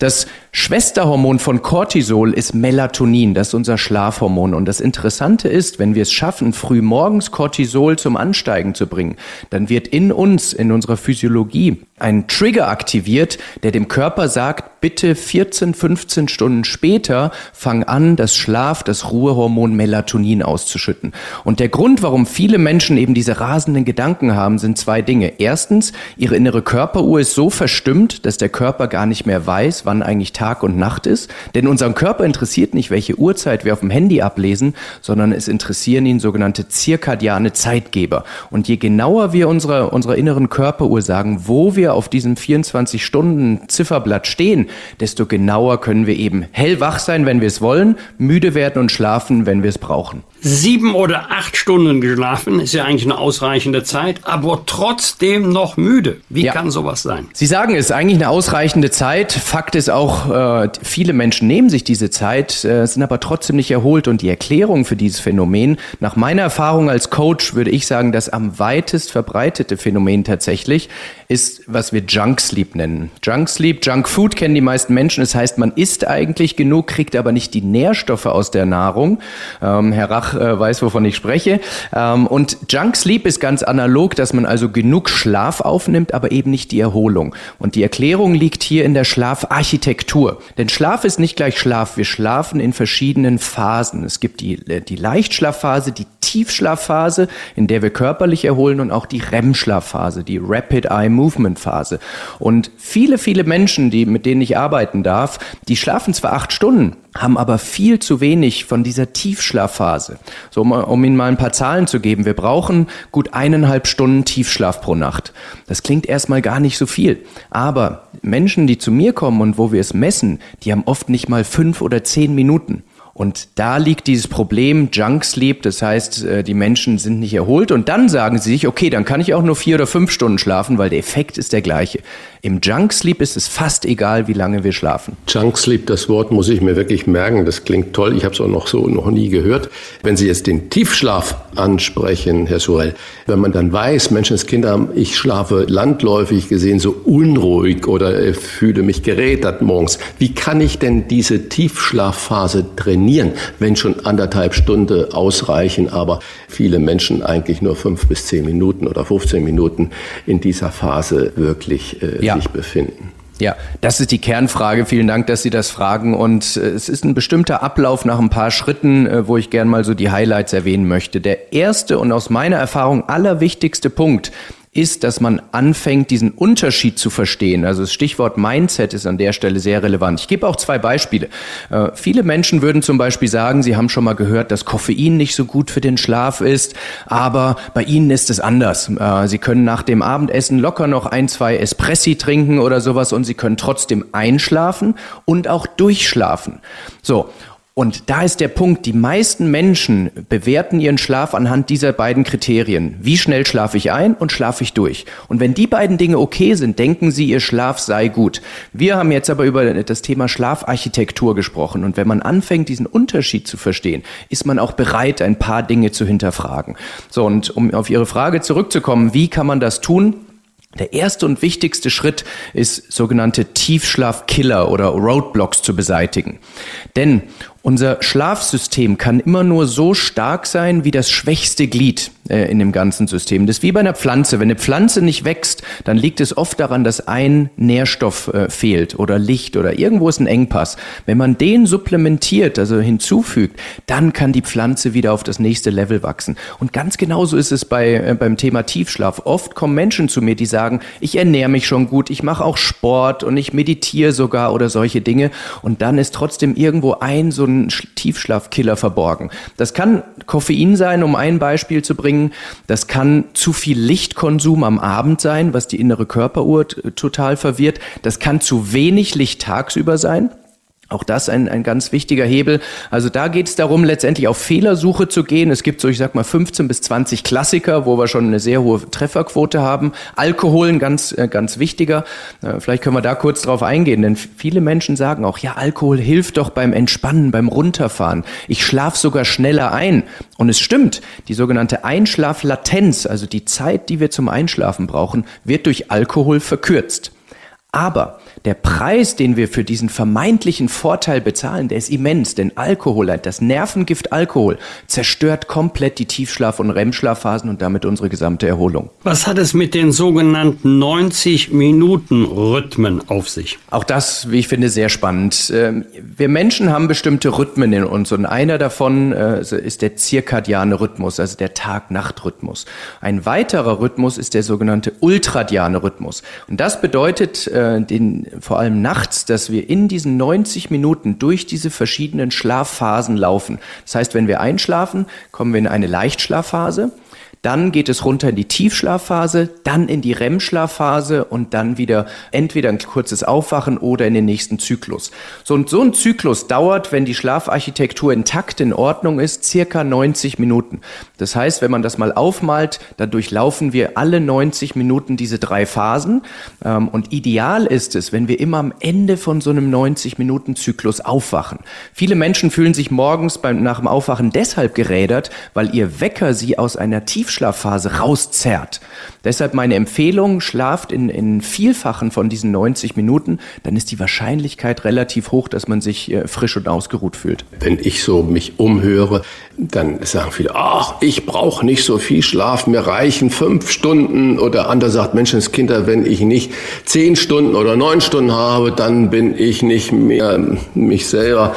Äh, ja. Wie lange sollte denn ein guter Schlaf dauern? Ist das wirklich individuell verschieden? Hängt das von körperlich körperliche Disposition ab von was. Was gibt es eine Faustregel? Guter Schlaf sind acht Stunden oder ist das individuell? Also, wir müssen zwei Perspektiven unterscheiden. Die wissenschaftlich ideale Antwort, die gebe ich gleich. Und dann aber auch die reale Antwort für Menschen. Und ich bin Coach, ich muss Menschen in ihrer Realität helfen. Deshalb bin ich grundsätzlich kein Freund davon, den Moralzeigefinger zu heben und zu sagen, du musst so lange schlafen, sonst stirbst du früher. Ich überspitze jetzt mal bewusst, weil so sind äh, gerade Wissenschaftler oft in dem Thema unterwegs und verprellen manche Menschen dadurch auch. So. Aus wissenschaftlicher Sicht brauchen wir, um vollständig zu erholen, emotional und körperlich, fünf Zyklen. Sprich, wenn wir eine gute Schlafeffizienz haben, sind das siebeneinhalb bis acht Stunden. Das wäre ideal. Wenn man das aber in seinen Alltag, berufsbedingt, privatbedingt etc. einfach nicht unterbringt, dann ist meine Empfehlung, wir haben gerade über diese Zyklen gesprochen, dass wir 28 bis 30 Zyklen pro Woche hinbekommen. Wir fokussieren immer viel zu sehr auf die eine Nacht. Wichtig ist, dass man den Rhythmus über Dauer hält. Und wenn man auf 28 bis 30 Zyklen kommt, das sind fünf Nächte mit vier Zyklen und dann zwei weitere Nächte, wo man sich noch einen fünften Zyklus genehmigt, dann ist das für viele Menschen ein nachhaltiger Zustand.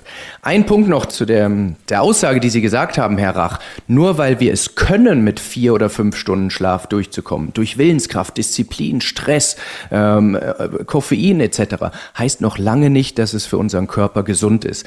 Denn stellen wir uns mal vor, wir würden einfach 20, 30 Prozent Sauerstoff aus der Luft rausnehmen. Natürlich könnten wir noch irgendwie überleben. Wir würden hyperventilieren, aber alle physiologischen Prozesse und Organe Organe würden deutlich schlechter funktionieren. Und so ähnlich ist es auch mit dem Schlaf.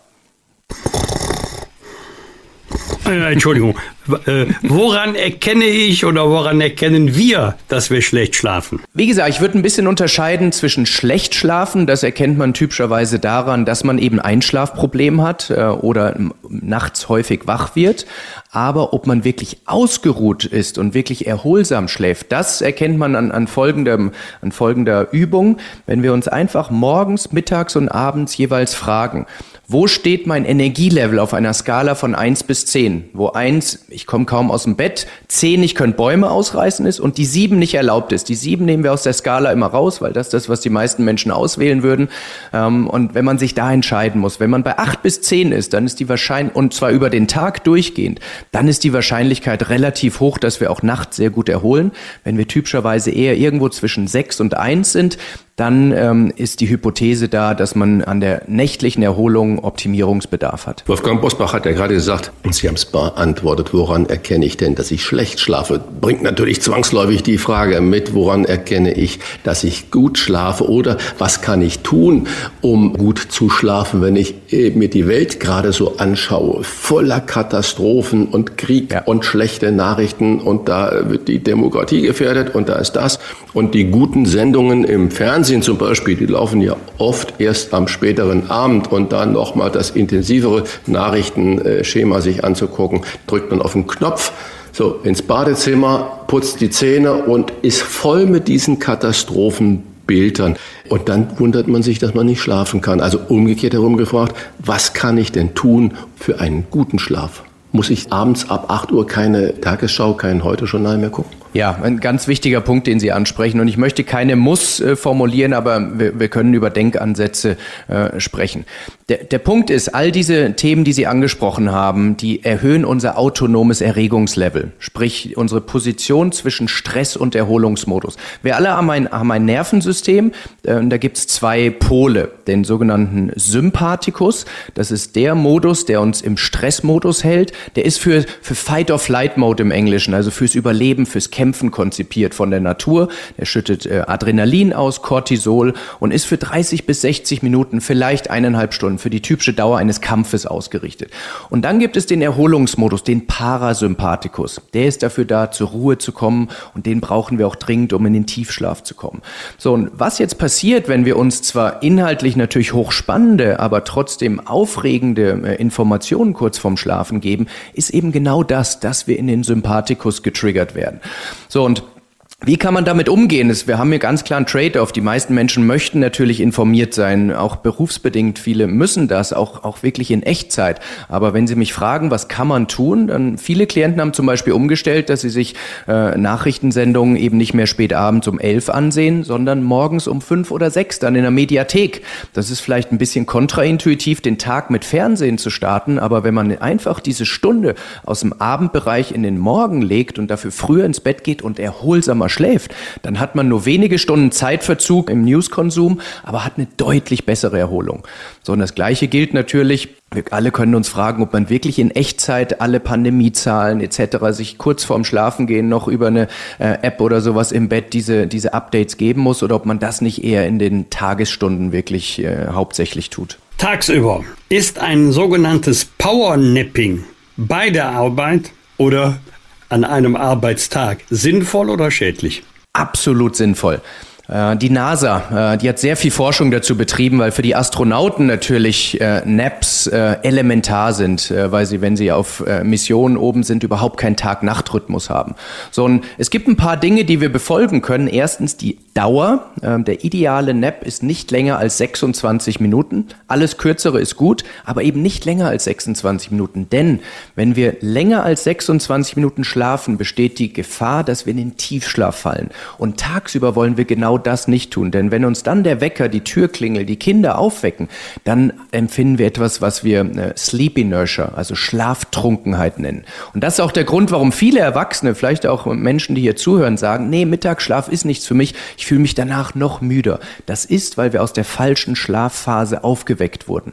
Wenn wir aber maximal 26 Minuten schlafen, wird in unserem Gehirn ein, ein Molekül abgebaut, was wir Adenosin nennen. Das definiert den Schlafdruck und dadurch fühlen wir uns für die zweite Tageshälfte kognitiv und körperlich sehr, sehr viel frischer und fitter.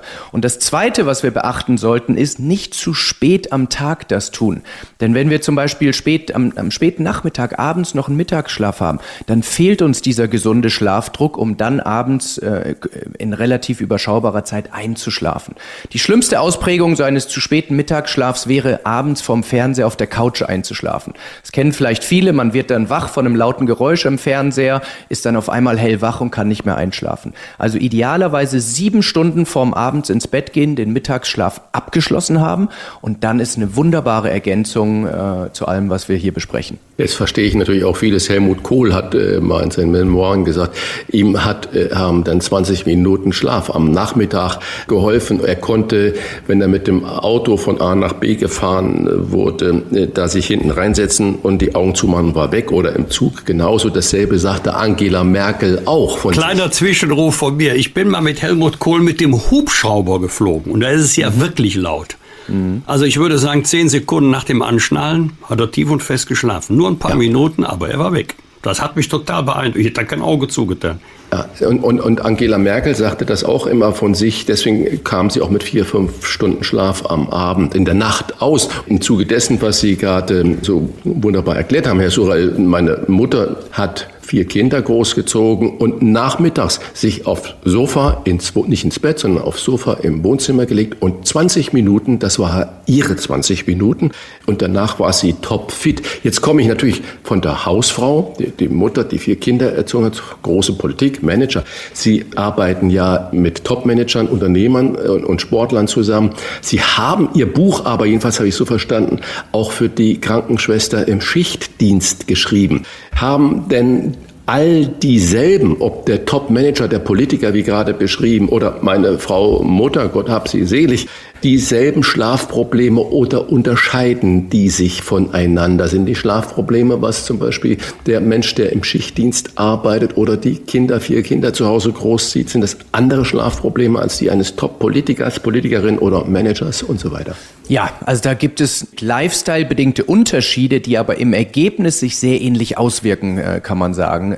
am Ende mündet es typischerweise darin, dass, dass die Menschen nicht mehr abschalten können. Sprich, diesen Wechsel von dem Sympathikus Sympathikus, dem Stressmodus, in den Parasympathikus hinbekommen.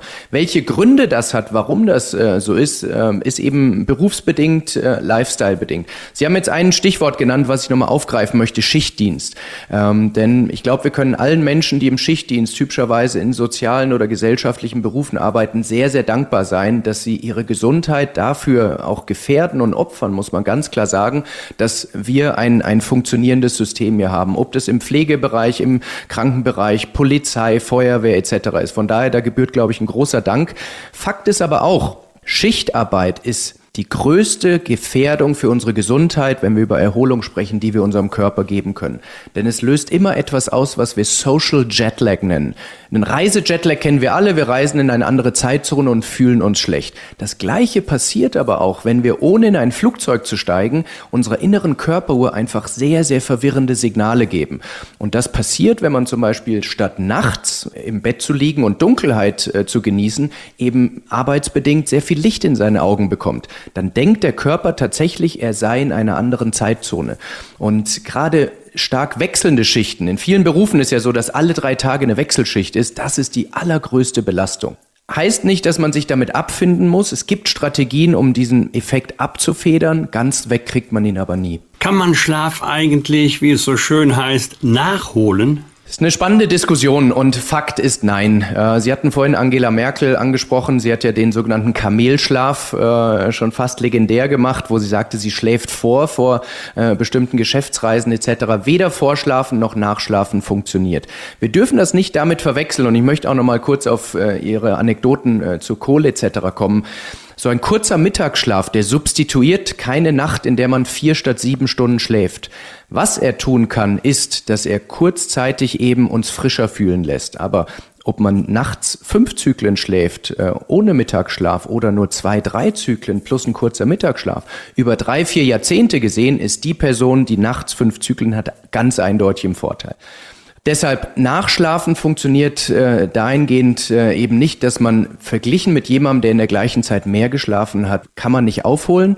Aber viel wichtiger ist, wenn man mal eine schlechte Nacht oder eine kurze Nacht hatte, trotzdem im Rhythmus zu bleiben. Das heißt, zur gleichen Zeit ins Bett zu gehen, wenn möglich, und auch zur gleichen Zeit aufzustehen. Denn Schlafrhythmusprobleme entstehen immer dann, wenn man eine schlechte Nacht hatte, in der Folgenacht etwas anders tun möchte und dadurch die innere Körperuhr eben in Verwirrung gerät. Wir haben gerade schon über Schichtdienst und die Gefahren gesprochen. Ich mache mal ein bildliches ja. Beispiel. Wenn ich mein Konto angucke bei der Bank, und es ist im Plus und dann sind da 10.000 äh, Euro oder 100.000 Euro auf dem Konto im Plus und ich dann fühle ich mich gut und dann ist es wunderbar. Und wenn ich dann äh, mich permanent im Dispo-Kredit befinde, äh, dann äh, fängt das an zu stressen. Und wenn ich über den Kontokorrentkredit hinausgehe, dann ist es natürlich ein Oberstress. Und wenn ich das jetzt vergleiche mit dem Schichtdienst, wie Sie es ja gerade uns aufgezeigt haben, wie gefährlich ist es denn wirklich, nie so richtig gut schlafen zu können, wenn ich permanent äh, den Kontokorrentkredit überziehe? Also ich, ich möchte mal einfach so ein paar äh, Fakten geben, was zum Beispiel im Tiefschlaf passiert und wenn man den eben nie hat, was dann für, für Folgen sind. Das eine ist, es gibt so ein paar Prozesse, die passieren nur im Tiefschlaf. Punkt eins, ein, ein Hormon, was wir menschliches Wachstumshormon, HGH nennen. Das wird nur im Tiefschlaf ausgeschüttet. Nicht, wenn wir jetzt wach sind, auch nicht im REM-Schlaf, im Tiefschlaf.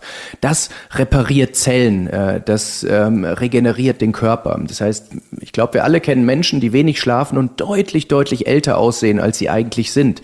Daran sieht man Effekte von zu wenig Tiefschlaf. Das zweite ist, unser Immunsystem schaltet wirklich in den allerhöchsten Gang in diesem Tiefschlaf. Das heißt, unser, wenn unser Immunsystem chronisch geschwächt ist, hat es viel weniger, das Waffenarsenal ist viel schwächer, um gegen Vorstufen von diversen Volkskrankheiten, äh, die wir beobachten können, eben zu haben. Auch da gibt es mittlerweile sehr klare wissenschaftliche Zusammenhänge zwischen Schlafmangel, vor allem Tiefschlafmangel. Wie gesagt, es gibt Menschen, die schlafen sieben Stunden, trotzdem kein Tiefschlaf und eben diesem, dem Risiko für verschiedenste Krankheiten, inklusive auch neurodegenerativen Krankheiten wie Demenz, Alzheimer etc. Denn unser Gehirn entgiftet auch im Tiefschlaf. Gibt spannende Prozesse, die jetzt wahrscheinlich ein bisschen zu weit gehen, aber wenn man auf all diese Dinge über Jahre und Jahrzehnte verzichtet, dann zahlen wir dafür einen Preis.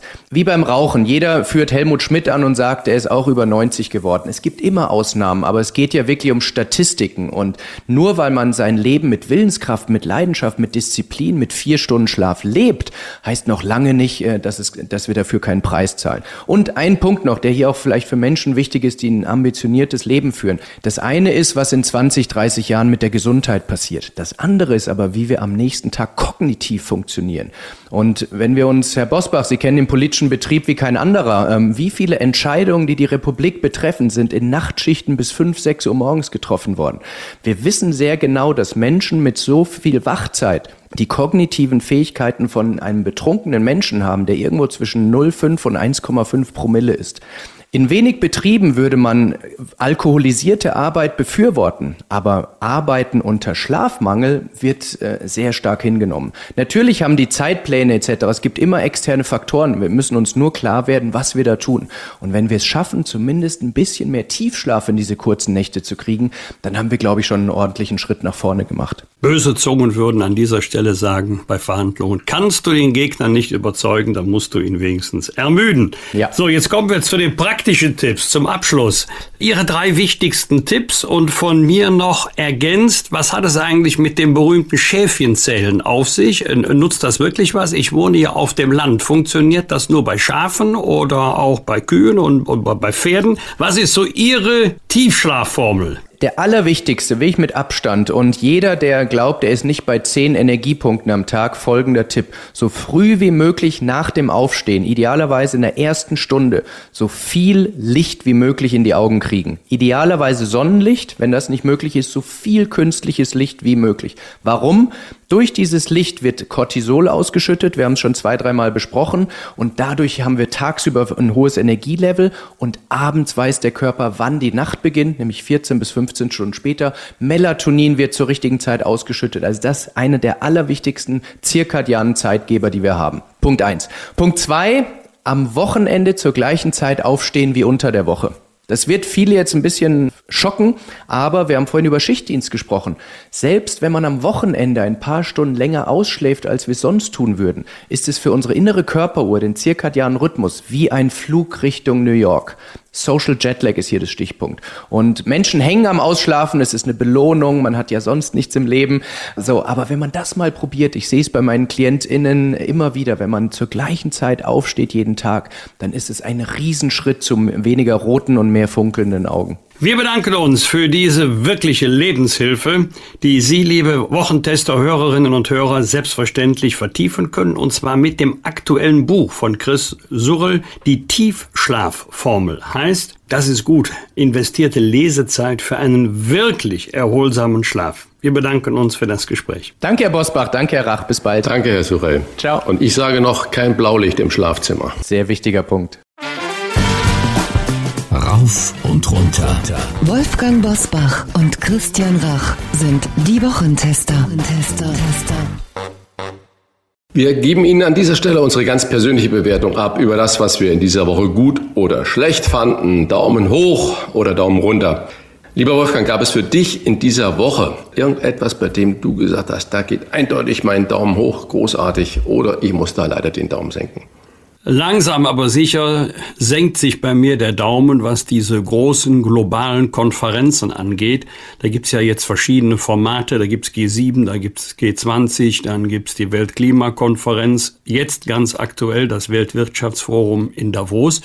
Wenn das ganze Spektakel vorbei ist, dann stellt sich bei mir immer eine Frage, ja und jetzt, wie geht's denn jetzt weiter? Was hat denn diese äh, gewaltige Konferenz tatsächlich gebracht, so an praktischen Ergebnissen? In Davos ist es jetzt so, dass 5000 Sicherheitsbeamte 2500 Gäste bewachen, dass rund 2000 Flugbewegungen an- und Abflug stattfinden, viele mit Privatmaschinen. Und wenn man dann einmal liest, so nach dem Ertrag, was hat das für praktische politische Konsequenzen? A, muss man sich mal die Frage stellen, ob da Aufwand und Ertrag noch in einem vernünftigen Verhältnis stehen oder dass der Aufwand nicht doch größer ist als das, was tatsächlich, um es mal mit Helmut Kohl zu sagen, was da hinten rauskommt.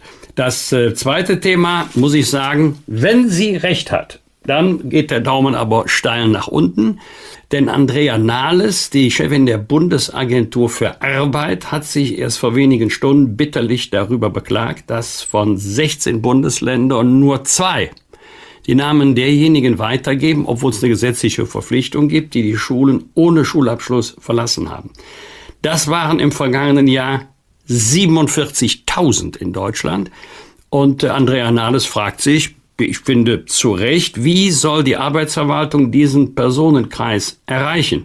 Was wird aus ihnen, jetzt nicht nur privat, persönlich, gesellschaftlich, wovon bestreiten sie ihren Lebensunterhalt, sondern auch, wie können wir sie trotz fehlenden Schulabschlusses auf dem Arbeitsmarkt integrieren und befähigen, ihren Lebensunterhalt durch eigene äh, Hände Arbeit zu bestreiten?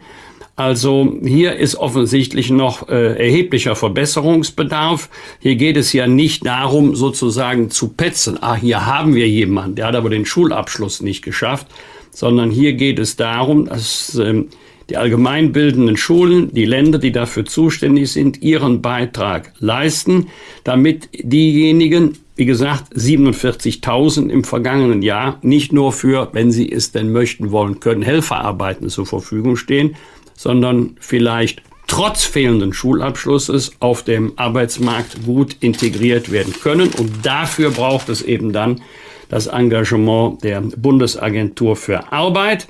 Und im Moment schwebt der Daumen dann noch zwischen oben und unten. So erfreulich, also so bitter der Anlass, aber so erfreulich das Ergebnis des Antiterroreinsatzes in Nordrhein-Westfalen, genauer gesagt in der Stadt Castrop-Rauxel im Ruhrgebiet war. Es stellt sich die Frage, warum hat das eigentlich so lange gedauert zwischen der Warnung von der US-Bundespolizei FBI zu den zuständigen Stellen in Deutschland beziehungsweise in Nordrhein-Westfalen. Das betrifft das Thema Zuordnung einer IP-Adresse zu konkreten Personen. Die IP-Adresse spielt ja eine überragende Rolle bei der virtuellen Kommunikation, also bei der Kommunikation im Internet. Und es soll, ich drücke mich vorsichtig aus, es soll über eine Woche gedauert haben. Das ist natürlich ein sehr, sehr langer Zeitraum.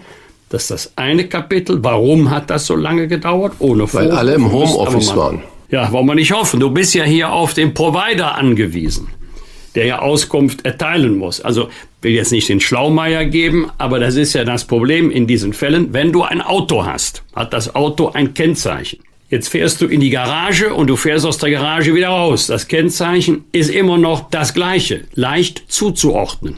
Ein Klick beim Straßenverkehrsamt und wir kennen nicht den Fahrer, wir kennen den Halter. Das ist ja bei der IP-Adresse etwas anderes. Wenn ich den Rechner an- und ausmache, habe ich ja nicht immer die gleiche personenbezogene Kennung. Ich habe hier immer eine andere, aber der Provider kennt dann eben Name und Adresse. Das müsste eigentlich sehr viel schneller gehen, denn in einer Woche kann in einer solchen Gefahrensituation sehr viel passieren. Jetzt kommen wir noch zum Schluss und da geht der Daumen aber steil nach unten.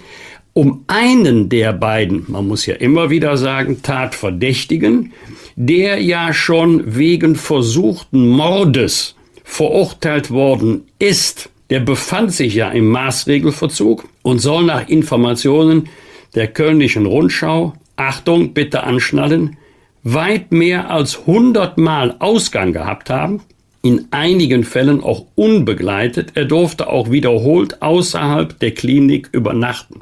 Zitat Ende. Der 25-Jährige ist 2019 wegen versuchten Mordes zu sieben Jahren Haft verurteilt worden. Also wir sprechen wahrscheinlich von 21, 22. Also nach ganz kurzer Zeit muss er schon jedenfalls ein erhebliches Maß an Ausgang, auch unbegleitet, gehabt haben bei versuchtem Mord. Ich glaube, da bin ich nicht der Einzige, der sagt, das, das kann ich nicht glauben, das kann nicht wahr sein. Christian, worüber hast du dich geärgert oder gefreut? Ja, du hast ja gerade schon äh, sehr ausführlich ähm, geschrieben. Also auch erstaunt mich, dass nur zwei Bundesländer die Zahlen äh, an die Bundesagentur für Arbeit nach Nürnberg melden, was äh, Schulabbrecher angeht, weil man Angst davor hat. Und äh, wenn ich das nochmal Revue passieren lassen, was du über diesen Polizeieinsatz da in NRW gesagt hast und ich so lax gesagt habe, äh, naja, Homeoffice, egal auf welcher Ebene. Da unser kleinstes Flächenbundesland in Deutschland ist das Saarland auch am höchsten verschuldet und da äh, geht ganz klar der Daumen runter für folgende Meldung. Der Bund hat dem Saarland 145 Millionen Euro, 145 Millionen Euro zur Förderung von Rad- und Schienenverkehr zur Verfügung gestellt. Was ist damit passiert? Saarland hatte keine Leute, die fähig waren, man muss das wirklich verstehen, die fähig waren, Radverkehre irgendwie zu beantragen und zu zeichnen und zu sagen, wo es stattfinden soll oder Schienenverkehre. Die Leute waren krank oder im Homeoffice und was weiß ich alles.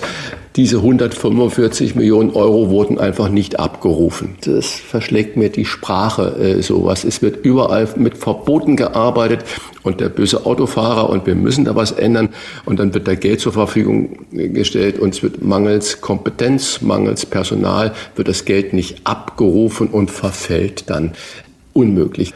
Äh, ja, was mir größte Sorge macht und was im Moment ein bisschen so untergeht, ist die Entwicklung in Israel. Äh, da versucht die neue Regierung von Netanyahu, die ja mit Ultrarechtskoalitionspartnern äh, bestückt ist, das oberste Gericht auszuhebeln, dass die sagen, egal was das oberste Gericht äh, entscheidet, wenn wir im Parlament das anders entscheiden, ist das der Wille des Volkes und da haben sich auch die Richter danach zu richten. Ähm, das oberste Gericht hat ja jetzt eine Duftmarke gesetzt, indem sie Netanyahu untersagt hat, den designierten Innenminister, der auch Gesundheitsminister werden soll, äh, verboten wird, den ins Kabinett zu nehmen, wegen seiner strafrechtlichen Vergangenheit. Er wurde schon verurteilt wegen Steuerhinterziehung und so weiter. Das macht mir größte Sorge. Demokratie macht mir da wirklich die größte Sorge. Im EU-Parlament äh, haben wir jetzt einen neuen, einen von 13 neuen äh, Parlamentsstellvertretern äh, bekommen. Herr Engel Angel aus äh, Luxemburg. Und was aber da hinten dran steht, ist ja die Korruptions- und Bestechungsskandal um die äh, Griechin Kaili. Das heißt, da wird die Demokratie ausgehöhlt in äh, Festnahmen nach dem gescheiterten Attentat in Brasilien über 40 Sicherheitskräfte festgenommen. In Großbritannien versucht die Regierung die Gewerkschaften zu schwächen, das Streikrecht äh, zurückzudrehen. Also das macht mir alles wirklich Sorgen.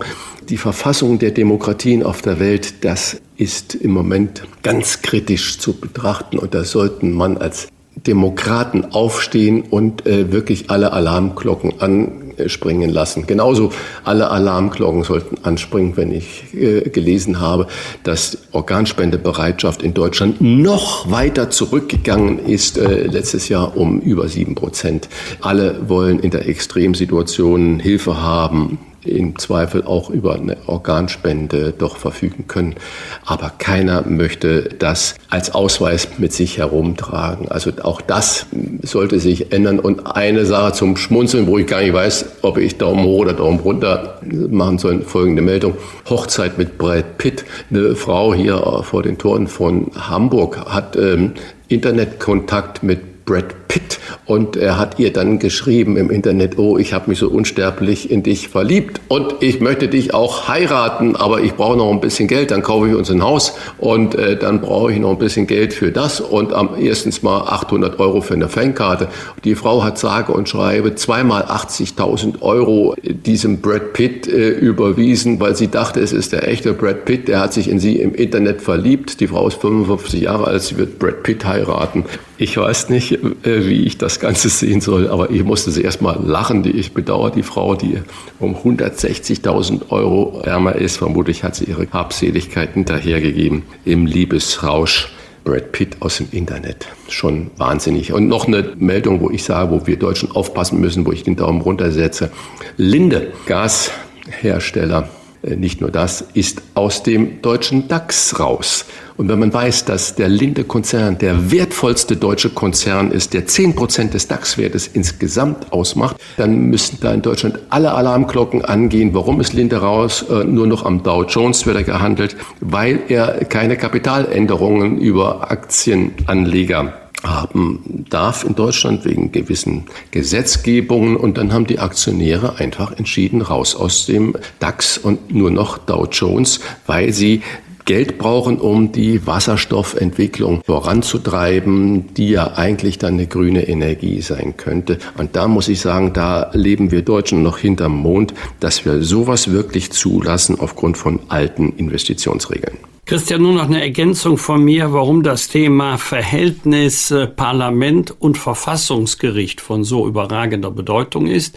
Das ist keine Petitesse, was wir da in Israel erleben. Ja, denn die Fall. Macht ja. eines Verfassungsgerichtes beruht darauf, dass die Politik diese Richtersprüche akzeptiert. Das Bundesverfassungsgericht ist im Grunde machtloser als ein Amtsgericht. Amtsgericht entscheidet, Streitwert unter 600 Euro, keine Berufung, keine Revision, Urteil rechtskräftig, aber der Schuldner zahlt nicht. Dann wird der Gerichtsvollzieher in Bewegung gesetzt. Karlsruhe kann ja nicht vollstrecken gegen Berlin. Wie will Karlsruhe ein Urteil durchsetzen? Also die Macht und die Bedeutung des Verfassungsgerichtes besteht gerade darin, dass die Politik sagt, Karlsruhe hat gesprochen, das ist für uns bindend, auch wenn wir vielleicht mit der Entscheidung aus welchen Gründen auch immer überhaupt nicht einverstanden sind. Wenn wir einmal dazu kommen, in einer Demokratie, und Israel ist ja in der ganzen Umgebung. Die einzige Demokratie, jedenfalls der einzige Staat, der den Namen Demokratie verdient. Man kann sich ja mal die anderen Staaten um Israel herum ansehen. Wenn wir da hinkommen, dass die Politik anschließend durch Mehrheitsentscheidung im Parlament einen Richterspruch des Verfassungsgerichtes konterkarieren kann, verliert natürlich das Gericht nicht nur an Ansehen, sondern auch an Bedeutung. Das wäre dann ein bitteres Ergebnis. Und vor allen Dingen kann die regierende Koalition natürlich auch festlegen, wir erhöhen die Wahlperiode auf zehn Jahre und das, was wir sagen, ist immer richtig. Und äh, wenn sich da, wie du es richtig ja geschrieben hast, oberstes Gericht, in Israel gibt es keine geschriebene Verfassung, deswegen oberstes Gericht, nicht dagegen zur Wehr setzen kann, dann gute Nacht, Demokratie. Was wird? Was wird? Wolfgang Bosbach und Christian Rach sind die Wochentester. Wochentester. Ich mache mal bisschen Werbung für ein Fernsehprogramm. Am Samstag spielt um 20.30 Uhr in der Hauptrunde der Handball-WM Deutschland gegen die Niederlande. Am Montagabend heißt der Gegner Norwegen. Wolfgang, die Handball-WM erfreut sich guter Einschaltquoten im Fernsehen. Und was mir natürlich auffällt, Handball oder auch Frauenfußball letztes Jahr, das hat eigentlich schon die Massen begeistert und nicht so kritisch gesehen wie die WM der Herren. Bist du dabei? Guckst du dir sowas an? Handball im Fernsehen? Wenn ich die Zeit habe, ja, ich habe leider nur ein Spiel komplett sehen können. Das war aber auch das Spannendste, nämlich das Spiel gegen Serbien. Es war, also Katar ist ein ernsthafter Gegner, aber auch nicht der große Prüfstein. Algerien, da haben wir ja hoch und locker gewonnen, eher mit der Zweitbesetzung als mit der ersten Garnitur. Aber ich glaube 34, 33, so ähnlich haben wir gewonnen. Das war ein echter Krimi.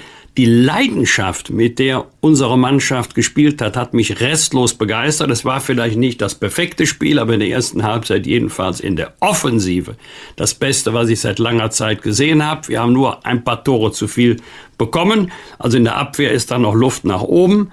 Aber da kannst du gerne zugucken, vor allen Dingen wegen der Begeisterung, mit der sich die Spieler auch gegenseitig pushen. Leider kann ich Norwegen nicht sehen, denn Norwegen das ist ein echtes Kaliber, das ist ein echter Gegner. Also das wird jetzt schwer, gegen die eine Runde weiterzukommen.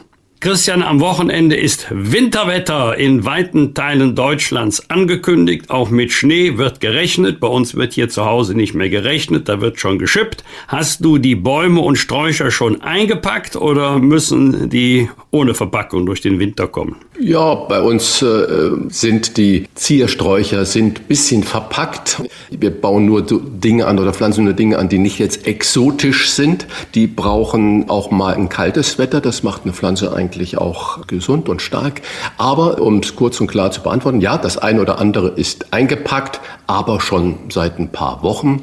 Und ich habe da schon mal reingeluschert bei den warmen Temperaturen, die wir ja bis jetzt äh, Dezember und bis äh, Anfang Januar hatten, sprießt das ein oder andere schon aus. Ich freue mich darauf, dass wir ein bisschen Winterwetter haben. Schluss mit Plastiktüten, das fordert die Deutsche Umwelthilfe und übergibt einen offenen Brief mit über 20.000 Unterschriften an das Bundesumweltministerium.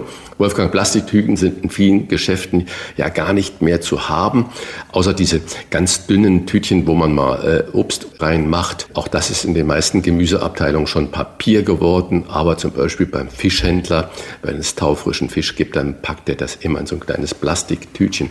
Bist du für ein Komplettverbot oder reicht dir äh, das Engagement, was wir heute, ich würde sagen, fast alle Händler schon haben, aus? Also ich weiß gar nicht, wo es noch Plastiktüten gibt. Da, wo wir einkaufen, gibt es keine Plastiktüten mehr. Kann natürlich nicht ausschließen, dass es auch noch äh, Geschäfte gibt, die diese Plastiktüten herausreichen. Äh, mir ist immer die Freiwilligkeit lieber als der gesetzliche Zwang, der ja auch dann kontrolliert werden muss. Ich müsste erst mal wissen, wie verbreitet ist es eigentlich noch? Dass äh, Plastiktüten ausgegeben werden an die Kunden, damit die die Ware nach Hause tragen können. Aber ansonsten bin ich immer für freiwillige Verpflichtung, ist mir lieber als gesetzlichen Zwang.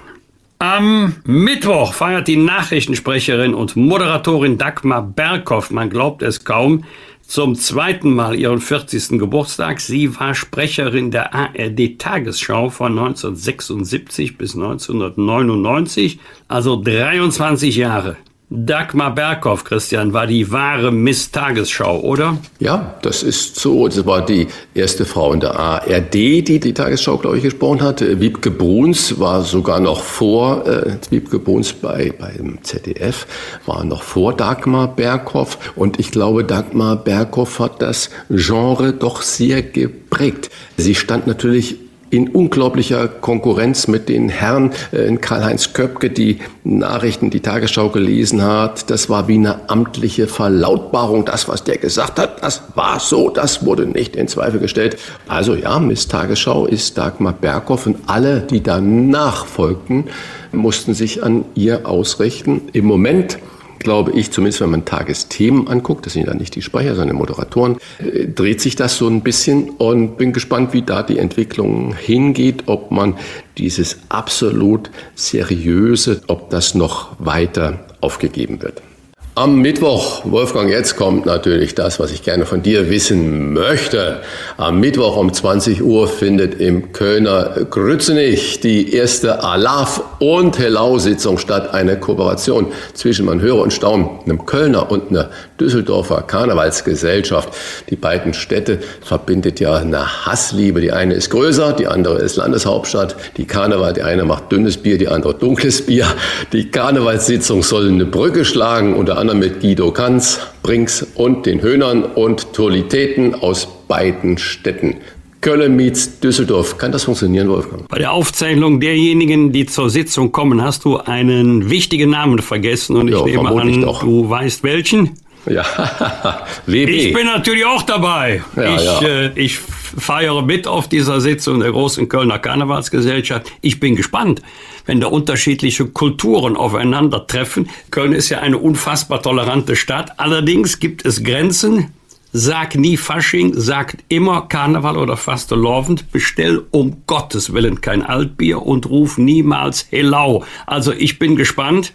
Was da in welcher Lautstärke gerufen wird, muss er allerdings auch aufpassen, was ich sage, denn ich bin selber Ehrensenator der KG Weißfrecke und das ist eine Düsseldorfer Karnevalsgesellschaft. Hassliebe war natürlich, Christian, so ein bisschen mit Augenzwinkern. Früher war es vielleicht mehr ernster als heute, aber äh, heute ist das auch immer mehr.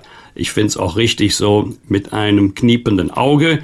Jedenfalls, ich bin gespannt und wenn daran Interesse besteht, jedenfalls ganz kurz, in der nächsten Folge der Wochentester berichte ich mal über das, was bei Köln Meets Düsseldorf passiert ist. Sehr gerne, ich werde dich darauf dann auch festnageln, aber äh, ich als Nordlicht trotzdem die Frage, würde dann Düsseldorf besser zu Mainz äh, passen, was Hellau angeht? Da hast du recht, aber ich glaube, Altbier trinken die ähm, in Mainz auch nicht. Aber das findest du ganz verschieden. Also die Rufe, gibt auch noch ganz andere Rufe, nicht nur Alaf und Helau. Das ist immer sehr, sehr ortsbezogen. Bosbach und Rach. Im Internet diewochentester.de das waren die Wochentester mit Unterstützung vom Kölner Stadtanzeiger und dem Redaktionsnetzwerk Deutschland. Wenn Sie Kritik, Lob oder einfach nur eine Anregung für unseren Podcast haben, schreiben Sie uns auf unserer Internet- und auf unserer Facebook-Seite. Fragen gerne per Mail an kontakt.diewochentester.de. Und wenn Sie uns auf einer der Podcast-Plattformen abonnieren und liken, freuen wir uns ganz besonders. Danke für Ihre Zeit und fürs Zuhören. Kommenden Donnerstag wieder um 22 Uhr die Wochentester kompakt und am Freitag ab 7 Uhr wie gewohnt die neue, ausführliche Folge. Alles Gute bis dahin und eine angenehme Woche. Was war? Was wird? Wolfgang Bosbach und Christian Rach sind die Wochentester. Ein Maßgenau Podcast. Powered bei Redaktionsnetzwerk Deutschland und Kölner Stadtanzeiger.